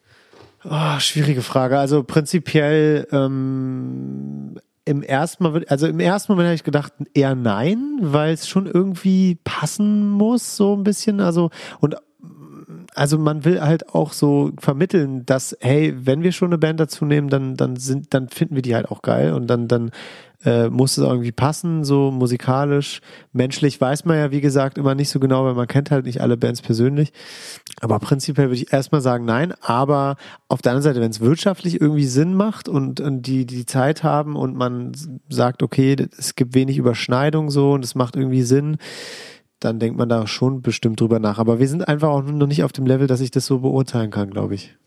Andersrum aber auch die Frage, würdet ihr eine Band mitnehmen, die vielleicht besser sein könnte als ihr? Ich habe das bei Berlin Syndrome oft beobachtet. Gut, ich bin da vielleicht ein bisschen befangen, aber es war schon öfter mal so, dass ich dachte, boah, die Hauptband geht gar nicht. Und auch das Gefühl, dass die Leute bei euch mehr abgegangen sind und das irgendwie mehr gefeiert haben als bei der Hauptband. Was halt super, super traurig ist eigentlich, ne? Hatten wir, glaube ich, auch. Also wir hatten auch dieses, ähm, diese Situation, dass einfach bei uns mehr war als, als bei der Hauptband und dann auch das Feedback so kam, was natürlich für uns ein cooles Feedback ist, weil es einen auch motiviert. Ja. Tja, weiß ich nicht, was ich dazu noch sagen soll. ja, nee, hatten wir auf jeden Fall, hatten wir auch schon. Aber ähm, nochmal zu der, zu der Frage, ähm, würden wir irgendwie jemanden mitnehmen, den wir nicht so cool finden, würde ich Jonas auch ähm, unterstützen, in dem Sinne, dass man sagt, okay, wenn es wirtschaftlich irgendwie Sinn macht, ähm, kann man das auf jeden Fall machen, aber letztendlich muss man immer gucken, wenn das unser Abend sozusagen ist und wir zum Beispiel in Berlin oder in irgendeiner Stadt spielen, wo wir meinen, das ist jetzt irgendwie auch unser Konzert hier. Es gibt ja oft auch quasi so Support-Shows, wo man so zu zweit spielt, irgendwie so sich gegenseitig irgendwie pusht. Ähm, dann finde ich, äh, ist es doch auch manchmal irgendwie sinnvoll, dass man sagt, okay, ähm, die, die Support, der Support-Gig irgendwie sollte schon irgendwie zu einem passen, weil einfach man will ja, dass die Leute einen schönen Abend haben. Ja, die soll ja unser Abend irgendwie so sein und ähm, man will, dass die Leute einfach damit mit einem tollen Gefühl rausgehen und nicht irgendwie sagen so, oh, die Vorband, pff, weiß ich nicht, war ganz anders, fand ich jetzt nicht so cool oder fand ich auch cool, aber es hat irgendwie nicht so gut gepasst und man will ja irgendwie so ein, so mit so einem mit so einem Gesamtergebnis irgendwie aus dem aus dem Konzert gehen. Also so geht's mir zumindest, wenn ich auf Konzerte gehe, will ich rausgehen und sagen so, oh, geiles Konzert und ey, die Vorband war auch irgendwie ganz cool. Es hat irgendwie, hat irgendwie angeheizt, es hat irgendwie Sinn gemacht und da muss man einfach abwägen, okay, passt es jetzt so, dass, dass man einen schönen Abend hat und das kann auch manchmal sein, dass die Vorband vielleicht nicht so der Geschmack ist, aber vielleicht funktioniert es trotzdem gut zusammen. Da muss man natürlich sich die Musik vorher anhören und das ist auch so ein bisschen Glücksspiel, ob es dann letztendlich funktioniert, weil Bands einfach live anders sind, als äh, wenn man sich dann irgendwie ein Album von denen anhört bei mir war es wirklich so, dass immer, wenn der Support äh, gut und mir gefallen hat und auch gepasst hat zur Hauptband, war das ganze, der ganze Abend viel besser.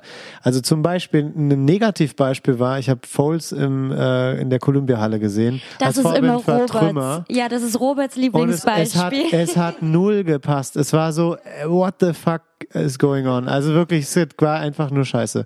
Und zum Beispiel, ich habe mal Keen in der, äh, im Tempodrom gesehen, relativ poppige Band. Als Vorband haben damals gespielt Zulu Winters, eine Band aus, aus England. Ähm, äh, auch ähm, ähnliche Richtung, aber die waren noch mehr psychedelic. Aber mir hat das also das ganze Konzert, der ganze Abend, viel, das war richtig rund. Das war, es hat einfach gepasst, ja. Da stimme ich dir auch voll zu. Und ich bin ja ein sehr aktiver Konzertgänger. Also ich gehe ja schon echt auf viele, viele, viele Konzerte.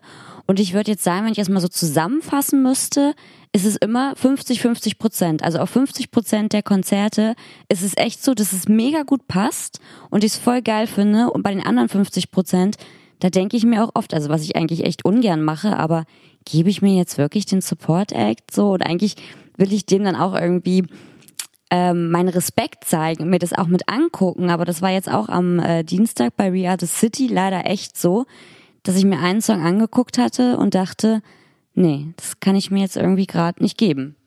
Aber das hängt, glaube ich, auch oft damit zusammen, wenn es zum Beispiel auch in einem Bandabend ein Singer-Songwriter ist. Und das war ja bei We Are the City genau das Gleiche, dass es ein, ein Solo-Künstler war, der mit seinem Piano da saß und so ein paar Elektrobeats noch gefahren hat.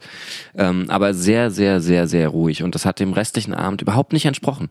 Man ist schon mit einer ganz anderen Erwartung da reingegangen, dass es eben eine Band ist, die da spielt. Und klar, es gibt dann Bands, wo man weiß, es wird ein ruhiges Konzert. Und dann ist es auch vollkommen angebracht. Ich glaube, niemand würde zu einer London Grammar Show gehen und denken, dass da gefeiert wird, großartig. Aber an so einem Abend wie da, wo man wirklich schon weiß, das ist eigentlich mehr so Upbeat-Musik und schneller und ein bisschen Energie dabei, dann finde ich es eigentlich sogar immer sehr störend, wenn ein Singer-Songwriter dahingestellt wird und auch schon fast respektlos, weil ich frage mich dann auch, warum tut sich ein Singer-Songwriter das an, äh, dann vor einer Band zu spielen, die eigentlich übelst Alarm macht, wo man schon davon ausgehen kann, dass die Leute Bock haben auf ein bisschen Party an dem Abend. Und dann geben sie sich da die Blöße, vor zehn Leuten zu spielen, die sich auch noch gegenseitig unterhalten und keiner eigentlich dem Künstler zuhört und dem auch nicht in einer Sekunde den Respekt zollt, mal die Schnauze zu halten, auf gut Deutsch gesagt. Das ist schon echt hart. So, ihr hattet vorhin schon mal erwähnt, ähm, dass ihr es natürlich total feiern würdet, Bombay Bicycle Club zum Beispiel zu supporten. Was steht denn da noch so auf der Bucketlist? Naja, also Foles natürlich, weil wir halt große Foles-Fans sind. Ähm, ja, und abgesehen davon, pff, also ja, White Lies, ähm, klar, also so große, da hat man natürlich so Träume, nicht wie Editors oder solche Leute natürlich in der Größenordnung, aber ähm, auch kleinere Bands. Also ich würde sagen, mit Palace wurde uns schon ein ziemlicher Traum erfüllt. Also weil wir, also gerade ähm, Friedrich und ich sind schon große Palace-Fans einfach. Von daher war das so, what the fuck, wir spielen einfach mit einer Band zusammen, die wir, die wir, die wir feiern, so, die wir hören. Und äh, das, dann war das wirklich so ein bisschen, ich habe mich so ein bisschen auch dann mit Friedrich vorher und vor dem Konzert so unterhalten wie ist denn das jetzt eigentlich? Irgendwie, ich fühle mich so ein bisschen wie so ein, so ein Groupie, weil ich die mag die voll und wie mache ich denn das jetzt, ohne jetzt irgendwie awkward rüberzukommen? Ähm, genau, aber ja, was, was fallen uns da noch so für Bands ein? Äh, ich wollte noch kurz dazu was sagen, weil ich das, wie Jonas schon meinte, auch schon so, äh, ja, irgendwie so mega krass fand, dass man selber Fan von der Band ist, wirklich Fan und es aktiv irgendwie äh, mehrmals die Woche irgendwie hört und dann da spielt. Und ich hatte noch besonders das Erlebnis, ähm, ich habe mir meine eine E-Gitarre selber gebaut und ich habe die gebaut und habe dabei gerade Palace halt gehört, irgendwie viel. Und das verbinde ich so mit dieser Gitarre, diese Musik. Und dann habe ich mit dieser Gitarre für diese Band als Support gespielt. Und das war halt so mega das Gefühl. Und du stehst dann da und siehst die Gitarre und denkst so, oh mein Gott, was ist hier passiert irgendwie? Und das ist halt wunderschön. Und noch zu so, ähm, ja, Support-Gigs, die man irgendwie spielen könnte. Also wie Jonas schon meinte, Foles wäre halt für mich auch extrem ein Favorit und was musikalisch, glaube ich, auch wirklich richtig gut passen würde als äh, Support. Ähm, ja, und ich glaube, generell alle Lieblingsbands, die man irgendwie so hat, würde man irgendwie gerne äh, supporten.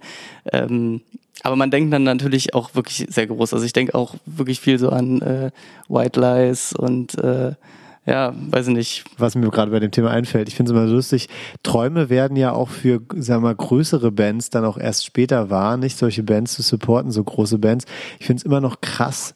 Äh, bei meinem ersten Konzert von U2 im Olympiastadion. Ich war früher ein großer YouTube-Fan, bin es auch immer noch, gebe ich auch zu. Ähm, kann man gut oder schlecht finden, aber ich feiere es einfach immer noch sehr. Ich finde es einfach super original. Egal, jedenfalls, die haben ja so krasse Supports, einfach die ja selber in so einen Hallen spielen. So. Also, ich weiß nicht, beim ersten Olympiastadion-Konzert war irgendwie Vorband Razorlight und, und Kings of Leon. Also zwei Vorbands, so, und da greifst du dir in den Kopf und denkst so, what oder zum Beispiel auf deren Europa-Lag von dieser 360-Grad-Tour war irgendwie Muse Vorband. Muse. Das ist absurd, ja, weil man das, das sagen absurd. kann. Die waren für uns Vorband. Also vermessen fast schon, das sagen zu können. Ja, oder zum Beispiel habt ihr auch nochmal im Olympiastadion gesehen, YouTuber dieser The Joshua Tree Tour und da war äh, Noel Gallagher's High Flying Birds und ich, und ich liebe Noel Gallagher, also ich bin auch ein großer Oasis-Fan und deswegen, also das ist schon, war schon krass irgendwie. Ja. Wir haben noch gar nicht erwähnt, wir haben auch äh, Support gespielt für Milburn. Ja. Und das ist auch eine lustige Geschichte. Ähm, Milburn ist eine Band, die sich vor, weiß ich, zehn Jahren oder sowas mal irgendwie aufgelöst hatte. Und die haben damals gespielt und hatten als Support die Arctic Monkeys. Ja, und die Arctic Monkeys haben sich so ein bisschen auch am Sound von Milburn orientiert und sind dann halt mega durchgestartet. Und jetzt haben wir aber die haben sich dann irgendwie noch, noch mal irgendwie jetzt nach zehn Jahren entschieden, oh, wir spielen jetzt doch noch mal irgendwie und äh, haben wir für die als Support gespielt, was halt auch krass ist, weil man quasi einen Support gespielt hat, den auch schon mal Arctic Monkeys gespielt haben. Ja. Das war halt auch mega stimmt, krass ja. irgendwie. Ja, ähm, das wäre halt auch so ein Gegner, Arctic mhm. Monkeys. Nehmen wir mal den Fall, ihr würdet als, als eine richtige Tour-Support-Band mitfahren und müsstet euch dann mal locker anderthalb Monate freischaufeln, so, ne? Ihr habt von davon gesprochen, dass man auch sich dann eben diese, das als Ziel nehmen muss und sagen muss, ich bin jetzt halt fucking Musiker und nehme mir halt frei von der Arbeit oder mach mir halt frei, je nachdem, um das machen zu können. Würdet ihr bei so einem langen Zeitraum auch noch sagen, ey, wir kriegen das irgendwie hin, ist scheißegal? Definitiv. Ich glaube, davon lebt einfach auch äh, der Gedanke, dass man in der Band spielen möchte, dass man, egal was irgendwie ist, es irgendwie schafft. Und wir haben es jetzt auch in der Zeit, obwohl wir alle irgendwie sehr eingebunden sind, auch mit teilweise 40 Stunden Arbeiten, ähm, haben wir es irgendwie immer hinbekommen. Irgendwie spontan Urlaub, irgendwelche Schichten schieben, Krankheit. Und äh, irgendwie kriegt man es hin. Und das würde ja. man definitiv auch hinbekommen. Und ich glaube, man muss dann einfach mm, sich irgendwie so ein Umfeld schaffen, wo man das auch machen kann, ja, wo man sagen kann, ey, passt auf, Leute, ich arbeite jetzt hier, aber ich spiele auch in der Band und es kann sein, dass ich teilweise mal sehr kurzfristig irgendwie ausfalle, wenn das irgendwie geht. Und wenn man das gut kommuniziert und äh, gut plant vor allem, äh, so gut wie man es irgendwie kann, dann kriegt man es hin. Und wir würden auf jeden Fall das irgendwie hinbekommen, egal was irgendwie äh, passiert, das ist ganz klar. Und wenn, und, und wenn jemand, äh, keine Ahnung, in der Uni sein Semester wiederholen würde, sogar das würden wir oder irgendwas, das würden wir alles in Kauf nehmen, weil wir einfach super leidenschaftlich alle sind, dass wir das, wir würden das machen, auf jeden Fall. Keine Frage bin auch schon mal für irgendeinen Gig äh, dann irgendwie so schnell noch äh, geflogen nach Köln oder sowas und äh, dann schnell das Konzert gespielt, nachts wieder mit dem Zug zurück, dass es irgendwie funktioniert. Also wenn man das wirklich will, dann funktioniert es irgendwie. Und das ist total komisch, dass man, dass es immer funktioniert. Und wir hatten, glaube ich, einen Gig und das war jetzt dieser in Köln, wo wir mit The Holy gespielt haben, wo ich wirklich nicht konnte. Da habe ich einfach, das hat definitiv nicht funktioniert und äh, dann äh, ja, dann wurde quasi meine Gitarre irgendwie vom Band äh, abgespielt. Da haben wir quasi uns so eine Havarie zusammengebastelt, dass es irgendwie funktioniert. Äh, das muss man dann auch manchmal in Kauf nehmen. Ähm, ein ganz gutes Beispiel, ähm, halbwegs befreundete Band von uns, Lions 4. Die, die wollte ich auch gerade nennen, weil die habe ich nämlich gesehen, du willst jetzt bestimmt auf den Dogville-Gig zurückkommen. Nee, nee? Ja, aber da ja? haben die zu zweit gespielt, ja, genau. das weiß ich. Ähm, nee, die haben, waren auf Tour mit Mighty Oaks. Ganze, das ist natürlich der Oberjackpot, da haben die auch wahrscheinlich äh, geguckt, wie sie das arrangieren. Da war das auch so, dass zum Beispiel der Drummer konnte halt ein paar Shows nicht spielen. Das war ganz klar. Dann haben die sich einen anderen Drummer halt einfach dafür äh, geschafft. Und ähm, das klingt jetzt doof, ich könnte jetzt wahrscheinlich nicht einfach mal nicht da sein, aber bei den anderen, wir haben halt dieses Kompromiss geschafft, wenn es der dem Projekt Sinn macht und so. Und wenn es halt so ist, dann werden wir alles tun, damit wir diese Konzerte irgendwie spielen können. Und wenn einer nicht dabei ist, dann ist es halt so. Wir würden es halt irgendwie arrangieren. Ich fand das halt bei Lions 4 auf dem Dockville so krass. Da war ja irgendwie spontan die halbe Band krank. Und das habe ich ja auch gleich irgendwie Robert erzählt. Ich fand das heftig, dann so spontan, so was umzuarrangieren, dass die echt auch zu zweit funktioniert haben. Und es hat wirklich funktioniert. Es hat Stimmung gemacht, es hat Bock gemacht, es war ein geiles Konzert. So, das Gute ist aber, glaube ich, ähm, für alle Musiker, die nebenbei noch arbeiten müssen, ich habe das Gefühl, der Trend geht auch ein bisschen dahin, dass sich auch Unternehmen öffnen. Also ich erlebe das bei uns in der Werbeagentur gerade so, dass wir gemerkt haben, dass die richtig, richtig guten Leute, die wir gern bei uns hätten, und auch generell ist es bei uns so, dass jeder, der bei uns arbeitet, hat irgendein Projekt nebenbei oder sogar zwei, drei, vier dass man die nicht einstellen kann, wenn man denen erzählt, ihr müsst 40 Stunden jede Woche hier sitzen und immer von 9.30 Uhr bis 18.30 Uhr. Und darum arbeiten wir zum Beispiel gerade an einem komplett neuen Agenturmodell, damit die Mitarbeiter glücklicher sind, weil sie noch genug Zeit haben und genug Flexibilität, für ihre privaten Projekte. Und tatsächlich finde ich auch, also das habe ich jetzt in, in Berlin vor allem gemerkt, dass da so viel Zuspruch kommt. Also wenn man schon mit so einer Erwartungshaltung rangeht, wie du es gesagt hast, dass man dem Arbeitgeber mitteilt, hey, es wird passieren, äh, Friedrich, du hast es gesagt, es wird passieren, ähm, ich werde lange Zeit mal nicht da sein können, vielleicht zwei, drei Wochen, so wenn wir mal auf Tour sind. Es kann auch sein, dass es mal spontan passiert. Und dann kommt meistens sogar eher das Interesse, dass sie sagen, ach krass, das ist ja cool, Mensch, das haben wir noch gar nicht gehabt irgendwie, ne? Und super easy, machen wir gerne, weil ähm, in erster Linie ist ja der Job nur da, um Geld zu verdienen und du hast dein Privatleben und deine Leidenschaft, dann lebt es doch bitte und wir wollen dir das möglich machen. Da war ich auch so vollkommen überrascht darüber, wie oft man heutzutage dem gegenüber ist. Andererseits muss man natürlich auch ein bisschen auf seine Energiereserven irgendwie achten, ja. Und äh, klar, man stürzt sich immer an das, was man irgendwie gerne macht. Und ähm, wir sind da wirklich, äh, jeder einzelne von uns, äh, schon echt an Grenzen gestoßen, wo man sagt, okay, man hat jetzt irgendwie alle Urlaubstage dafür verwendet, dass man auf Tour geht und hat selber irgendwie nur eine Woche, die man irgendwie Urlaub macht. Das habe ich jetzt persönlich zum Beispiel irgendwie zweieinhalb Jahre gemacht, äh, wo man dann immer wieder an Punkte kommt, wo man einfach merkt, ey, du das ist halt kein Urlaub, wenn du auf Tour gehst. Ne? Ja, das die ist halt Arbeit. werden immer tiefer, ja. Genau, und ähm, das ist halt super wichtig, dann auch irgendwie mal eine, eine Grenze irgendwie zu kennen. Und das äh, haben wir oft auch irgendwie schon gehabt und wir haben auch schon ein, zwei Gigs irgendwie mal abgesagt, weil wir gesagt haben, nee, es funktioniert gerade nicht. Wir müssen äh, auch darauf achten, dass wir irgendwie gesund sind, ja, und auch während der Tour gesund äh, bleiben müssen. Und das äh, darf man auf jeden Fall nicht außer Acht lassen. Trotzdem ist es so, ich habe euch jetzt, glaube ich, in den letzten zwei Jahren fünfmal live gesehen. Ihr habt, geht jetzt bald wieder auf Tour und habt gerade schon wieder von der Tour im Herbst gesprochen. Also ihr seid ja unglaublich viel unterwegs, ne? Ähm, ja, also ich glaube, es hat viel damit zu tun, dass ähm, wir, glaube ich, diesen Live, diesen, also dieses Live-Gefühl brauchen, auch als Motivation. Ähm, trotzdem sind wir gerade auch in einer Phase, wo sich das vielleicht ein bisschen ändert. Diese Dates, die wurden auch schon gebucht, wo sozusagen diese Phase noch nicht erreicht war, wo wir jetzt gerade drin sind, dass wir halt einfach uns wieder neu finden und so. Deswegen spielen wir diese Konzerte jetzt einfach runter und machen das gerne auch, ähm, weil das auch eine Art von Fanbuilding auch ist, äh, kontinuierlich auch zu zeigen, man spielt. Ähm, das äh, am Ende des Jahres wird halt auch so ein Ding, da werden wir eine Woche unterwegs sein und dann äh, ist das gut, das kann man gut planen. prinzipiell ähm, sagt man ja immer so ein bisschen, manchmal muss man sich auch rar halten, glaube ich. Äh, das ist ja auch das, was du, da, was du so ein bisschen ansprichst.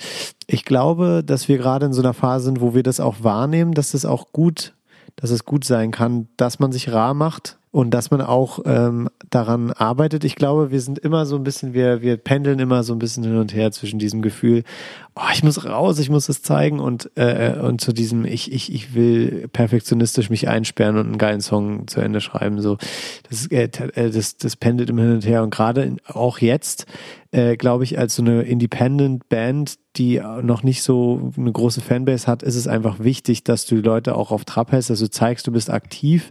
Ähm, ich glaube, du kannst es dir in der Tat nicht leisten, ein Jahr gar nicht zu spielen, glaube ich. Also ich, ich sage einfach, dass es, es kann alles, was du schon gemacht hast, wieder wegnehmen irgendwie, ja, die Aufmerksamkeit, die du erschaffen hast. Jetzt ist ja gerade die Tendenz, äh, zum Beispiel Songs als, also immer wieder Singles und so rauszubringen, wie das ja die Popmusik so vorliegt, der Mainstream. Zum Beispiel eine Band, die ich entdeckt habe vor einem Monat ungefähr, heißen, äh, jetzt habe ich sie vergessen, ja, Stereo Honey heißen sie aus England. Äh, super, super coole Band. Und dann habe ich so ein bisschen geguckt, seit wann die so auf Spotify aktiv sind. Und die haben halt auch zwei EPs bisher raus, aber irgendwie ihre ganzen EPs vorher die einzelnen Songs immer wieder rausgebracht. Immer in so einem Abstand von zwei bis drei Monaten. Und das ist halt echt die Tendenz. Eine andere Band, die ich gerade viel höre, Kashmir heißen die, auch eine britische Band, ähm, die ich äh, über Distiller kennengelernt habe. Distiller TV ist auch ein ziemlich cooles Portal, ist ein britische Studio Studio, äh, die dann halt so Live-Sessions machen.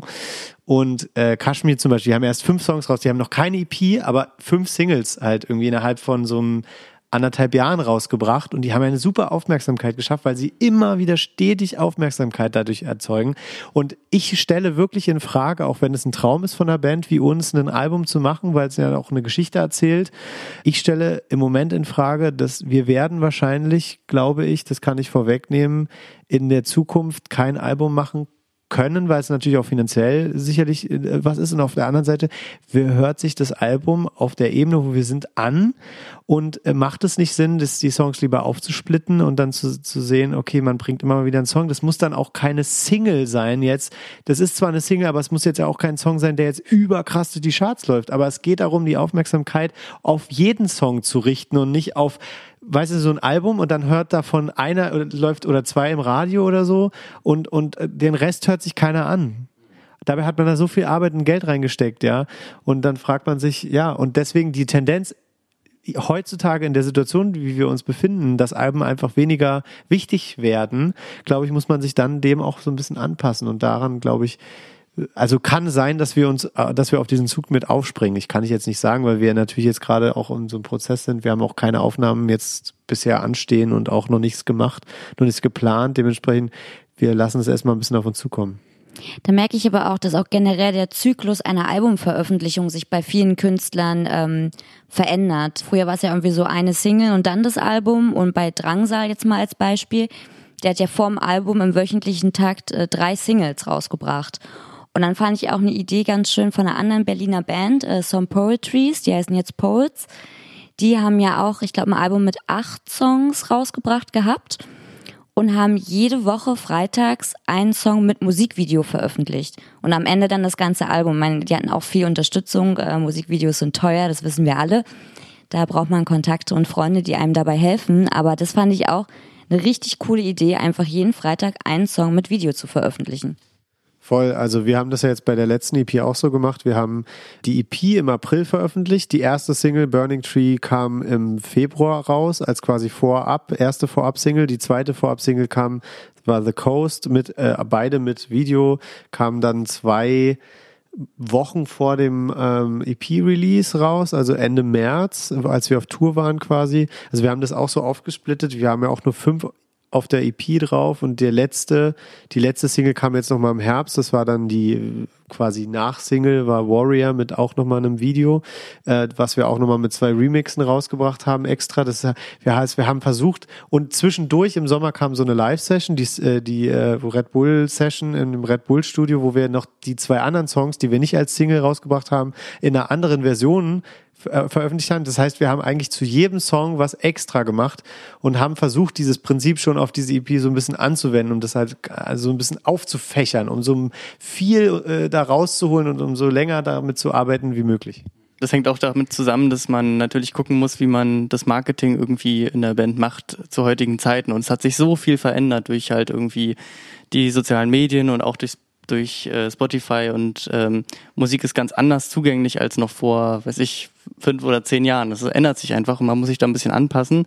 Ähm, und man muss halt versuchen, irgendwie die mediale äh, Präsenz irgendwie zu schaffen. Und wie macht man das am besten? Und äh, ich glaube, dieser Schritt, dass man immer stückweise und in regelmäßigen Abständen Sachen rausbringt, ist halt auch so ein Ding von Social Media, dass ähm, man darüber quasi irgendwie Musik entdeckt und man muss einfach gucken, okay, wie entdeckt dich eine Zielgruppe irgendwie? Und wenn, wenn wir jetzt ein Album einfach so releasen würden, ohne irgendeine Vorarbeit, würde das halt kein Mensch hören oder halt ganz wenig Leute und du bringst halt, wie Jonas meinte, eine Single raus, die hören dann vielleicht Leute, die kommen vielleicht ins Radio, aber das Album selber, wer kauft sich das denn dann? So, das ist fragwürdig, ob das irgendwie was bringt in dem Status, äh, in dem man irgendwie ist. Ja, zumal man, glaube ich, auch immer auf so eine Art Kompromiss dann am Ende hinausläuft bei einem Album. Also weil man steht ja doch irgendwo unter Zeitdruck und man steht doch irgendwo unter dem ähm, Zwang, was abzuliefern, was irgendwie was Rundes ergibt am Ende. Und da bewegt man sich, glaube ich, dann auf dünnem Eis, dass man einfach versucht, auch so eine gewisse Länge eines Albums zu erreichen, weil man es muss, weil man sich denkt, okay, da so elf Titel, 45 Minuten, das wäre schon angebracht, damit das Geld auch irgendwie wert ist, so gesehen.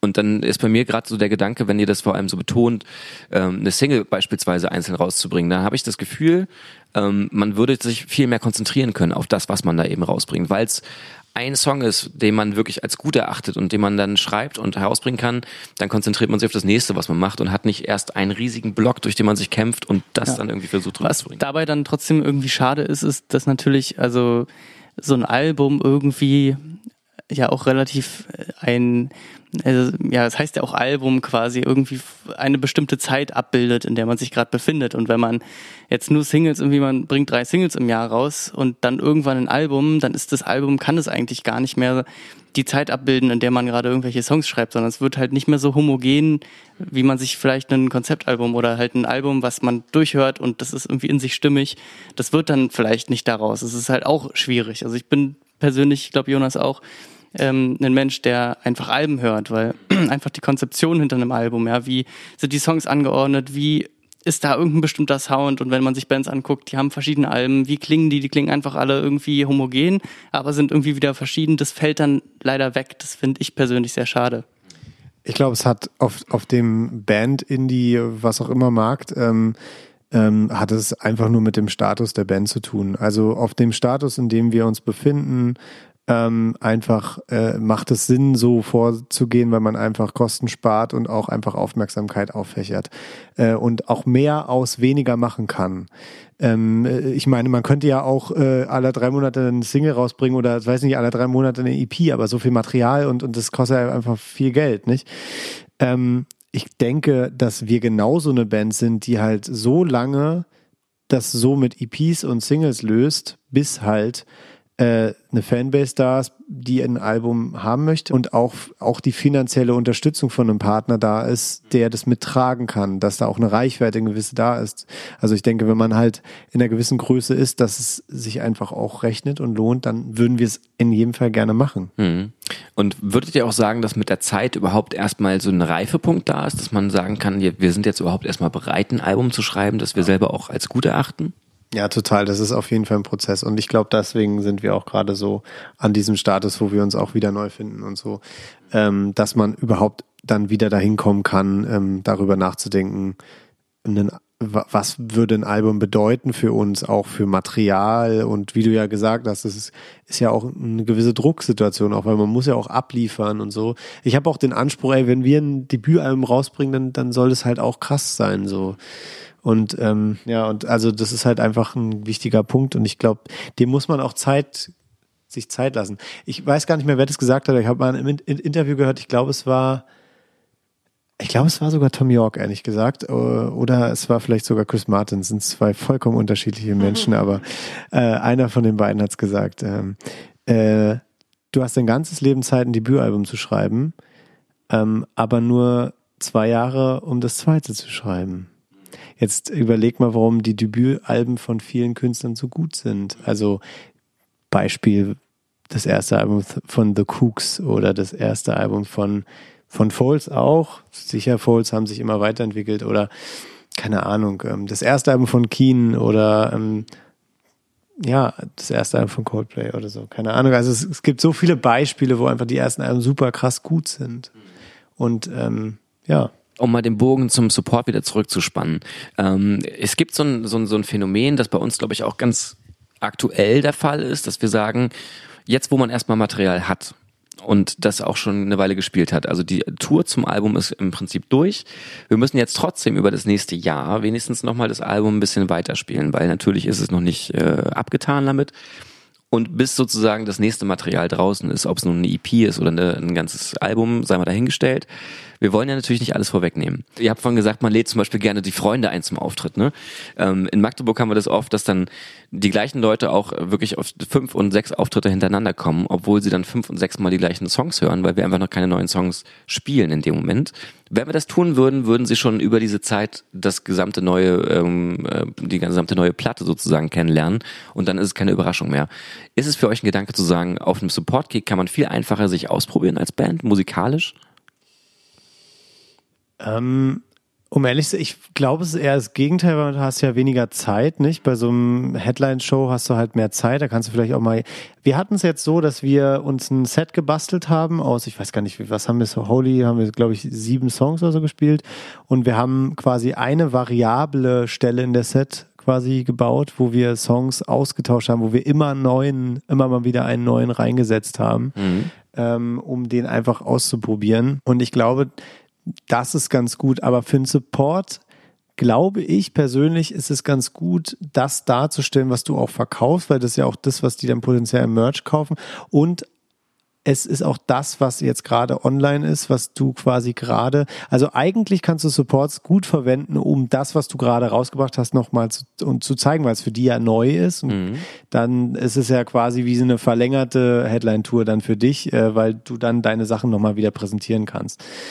Andersrum, das ist aber auf jeden Fall auch eine Frage, die ich mir sowieso stelle. Was kann man als vorwegnehmen und ähm, ist es zum Beispiel auch cool, mal einen Song zu spielen, der noch nicht fertig ist oder so. Ich meine, bei uns ist es sowieso so, dass wir Songs äh, sich entwickeln lassen, die wir sogar schon rausgebracht haben. Mhm. Dementsprechend, äh, das ist eine sehr spannende Frage. Es sind ja in dem Sinne keine Erwartungen daran gesteckt. Wenn ich jetzt so an Trümmer denke, was du vorhin gesagt hast, ähm, beim Folds-Konzert, da fand ich das auch, das war so ein Fremdschämen-Moment fast schon, weil das dem Publikum so scheißegal war, was die Band da gemacht hat, äh, was Trümmer da gemacht haben im Vorfeld. Da war keine große Reaktion irgendwie da und die wirkten dann auch relativ enttäuscht, als sie die, die Bühne verlassen haben. Und dann dachte ich mir so, hm, wenn man jetzt in so einem Moment da steht und weiß ganz genau, die Leute interessiert es eigentlich nicht, weil sie auf den Hauptakt warten und die Vorband muss man eben mitnehmen, dann kann man doch eigentlich auch Sachen spielen, wo man selber noch nicht genau weiß, wie, ne, wie reagieren die Leute drauf. So, man hat nichts zu verlieren. Ja, aber wenn sie begeistert sind, ist es halt cool, wenn sie äh, dann auch die Songs kaufen oder hören, die irgendwie online sind. Das ist ganz klar. Aber ich glaube, es ist ein guter Weg, wie Jonas meinte, dass man einen Song oder vielleicht mal zwei, je nachdem, wie viel Zeit man auch als Support äh, äh, in dem Slot irgendwie hat, ähm, auch neue Sachen auszuprobieren, weil einfach live Songs immer anders sind, als wenn man die selber irgendwie für sich im Proberaum irgendwie spielt. Und dann merkt man halt, oh, okay, der Part funktioniert, die Leute gehen auf einmal total ab. Oder man merkt, okay, nee, da ist irgendwie an der Stelle, da haben wir die Leute auf einmal nicht mehr, dann kann man wieder zurück in den Proberaum gehen und sagen, okay, man macht das irgendwie doch nochmal anders. Also ich glaube so, in gewissen Zyklen immer mal wieder was einstreuen bei so Support-Gigs, wo die Leute dich, wie du halt meinst, eh nicht kennen und denen es vielleicht auch ein bisschen egal ist. Äh, so zum Ausprobieren ist auch vielleicht gar nicht verkehrt. Ja, ich finde, es war eine sehr, sehr gute Folge. Ich glaube, die ganzen Musiker und Musikerinnen und Musikerrex unter euch ähm, konnten hoffentlich viele, viele Tipps mitnehmen. Und auch die ganzen Musiknerds unter euch haben vielleicht mal nochmal einen kleinen Einblick bekommen, wie das so als Band ist. Wir haben aber noch einen ganz, ganz wichtigen Punkt offen, nämlich unsere Playlist. Ähm, ihr kennt es vielleicht nicht, aber wir haben in jeder Folge immer zwei Songs, die wir jeweils reinpacken in diese Playlist, die wir ähm, den, den Leuten empfehlen wollen. Jenny hat zwei mitgebracht, ich war faul, habe keine mitgebracht, deswegen würde ich jetzt jedem von euch bei dem einen überlassen davon. Das heißt, ihr sucht euch jetzt spontan im Kopf einen Song zusammen, ähm, wo ihr sagt, das ist einer, den, den müssen die Leute unbedingt hören. Ich glaube, ich leg mal vor, damit die äh, Boys noch ein bisschen Zeit zum Überlegen haben. Da ich jetzt gerade äh, We Are the City erst live gesehen habe, feiere ich die natürlich total und habe die auch irgendwie die ganze Woche wieder gehört. Tu mich ein bisschen schwer damit, mir einen Song auszusuchen. Ich glaube, ich pack zwei rein, weil die Songs von denen so unterschiedlich sind. Ich würde einmal Keep on Dancing reinpacken und King David von We Are the City. Und dann habe ich heute endlich mal wieder einen neuen Song entdeckt, nämlich von Seed to Tree. Kenne ich schon eine Weile, kenne ich eher als ja folkige Band. Die haben einen Song rausgebracht, der heißt Within Me. Ist mal was ganz, ganz anderes von denen, so wie man die gar nicht kennt. Und ich habe es aber direkt gefeiert und heute den ganzen Tag in Dauerschleife gehört.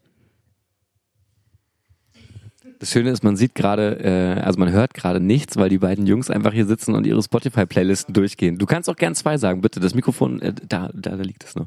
Jetzt stürzt mein Handy hier ab. also ich musste mir das wieder ins Gedächtnis rufen. Aber es gibt in der Tat zwei Songs, die ich jedem gerne empfehlen würde. Und zwar angelehnt an, also die ganze Band kann ich empfehlen, aber der Song ist gerade die aktuelle Single von Island, uh, Just That Time of the Night. Ähm, eine wunderbare Band, kommt auch bald nach Berlin äh, im Februar, gehe ich auf jeden Fall hin, kann ich sehr empfehlen. Und ansonsten ähm, eine Lieblingsband auch von der Band, von uns als Band, also weil wir die alle sehr gerne hören, war ich jetzt auch mit Erik beim Konzert, mit unserem Bassisten äh, bei Wolf Alice. Ähm, sehr geiler Song von dem äh, aktuellen Album Planet Hunter. Ähm, ja, die beiden Songs würde ich sehr gerne empfehlen. Ich hätte auch eigentlich zwei Songs. Ähm, und zwar der eine Song, eine Band, die ich, äh, die mich extrem geprägt hat, auch irgendwie das letzte Jahr über, die ich entdeckt habe, äh, Temples. Sie machen so Psychedelic Rock und ähm, vom ersten Album, das heißt Sun Structures, da ist auch der zweite Song, der heißt auch Sun Structures. Den kann ich wirklich super doll empfehlen, gerade weil er gitarrenmäßig einfach extrem gut ist. Also die äh, Jungs äh, haben es mega drauf, was irgendwie Gitarrensounds angeht. Das ist äh, super Vintage angehaucht, aber wirklich ähm, finde ich, besser kann man irgendwie einen Gitarrensound nicht machen.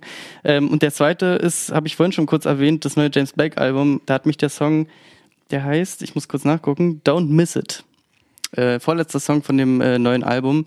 Kann ich sehr empfehlen. Der hat mich so berührt vorhin. Äh, mir sind fast die Tränen gekommen. Es ist unfassbar kreativ, äh, was, was James Blake da irgendwie macht und wie er auch mit seiner Stimme umgeht. Und äh, ja, hört rein. Das ist auf jeden Fall super cool.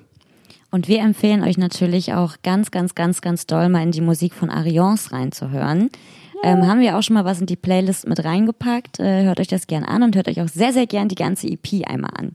Letzte Frage, die von meiner Seite aus ganz wichtig ist. Wo können wir euch dann in nächster Zeit, in absehbarer Zeit mal live sehen? Gibt es da schon irgendwas in Aussicht? Also ist ja schon ein paar Mal gefallen. 7. Februar in Berlin äh, in der Kantine am Berghain äh, mit der wunderbaren Band Tenta und Philemic ähm, aus Berlin, also Tenta aus Österreich, Philemic aus Berlin.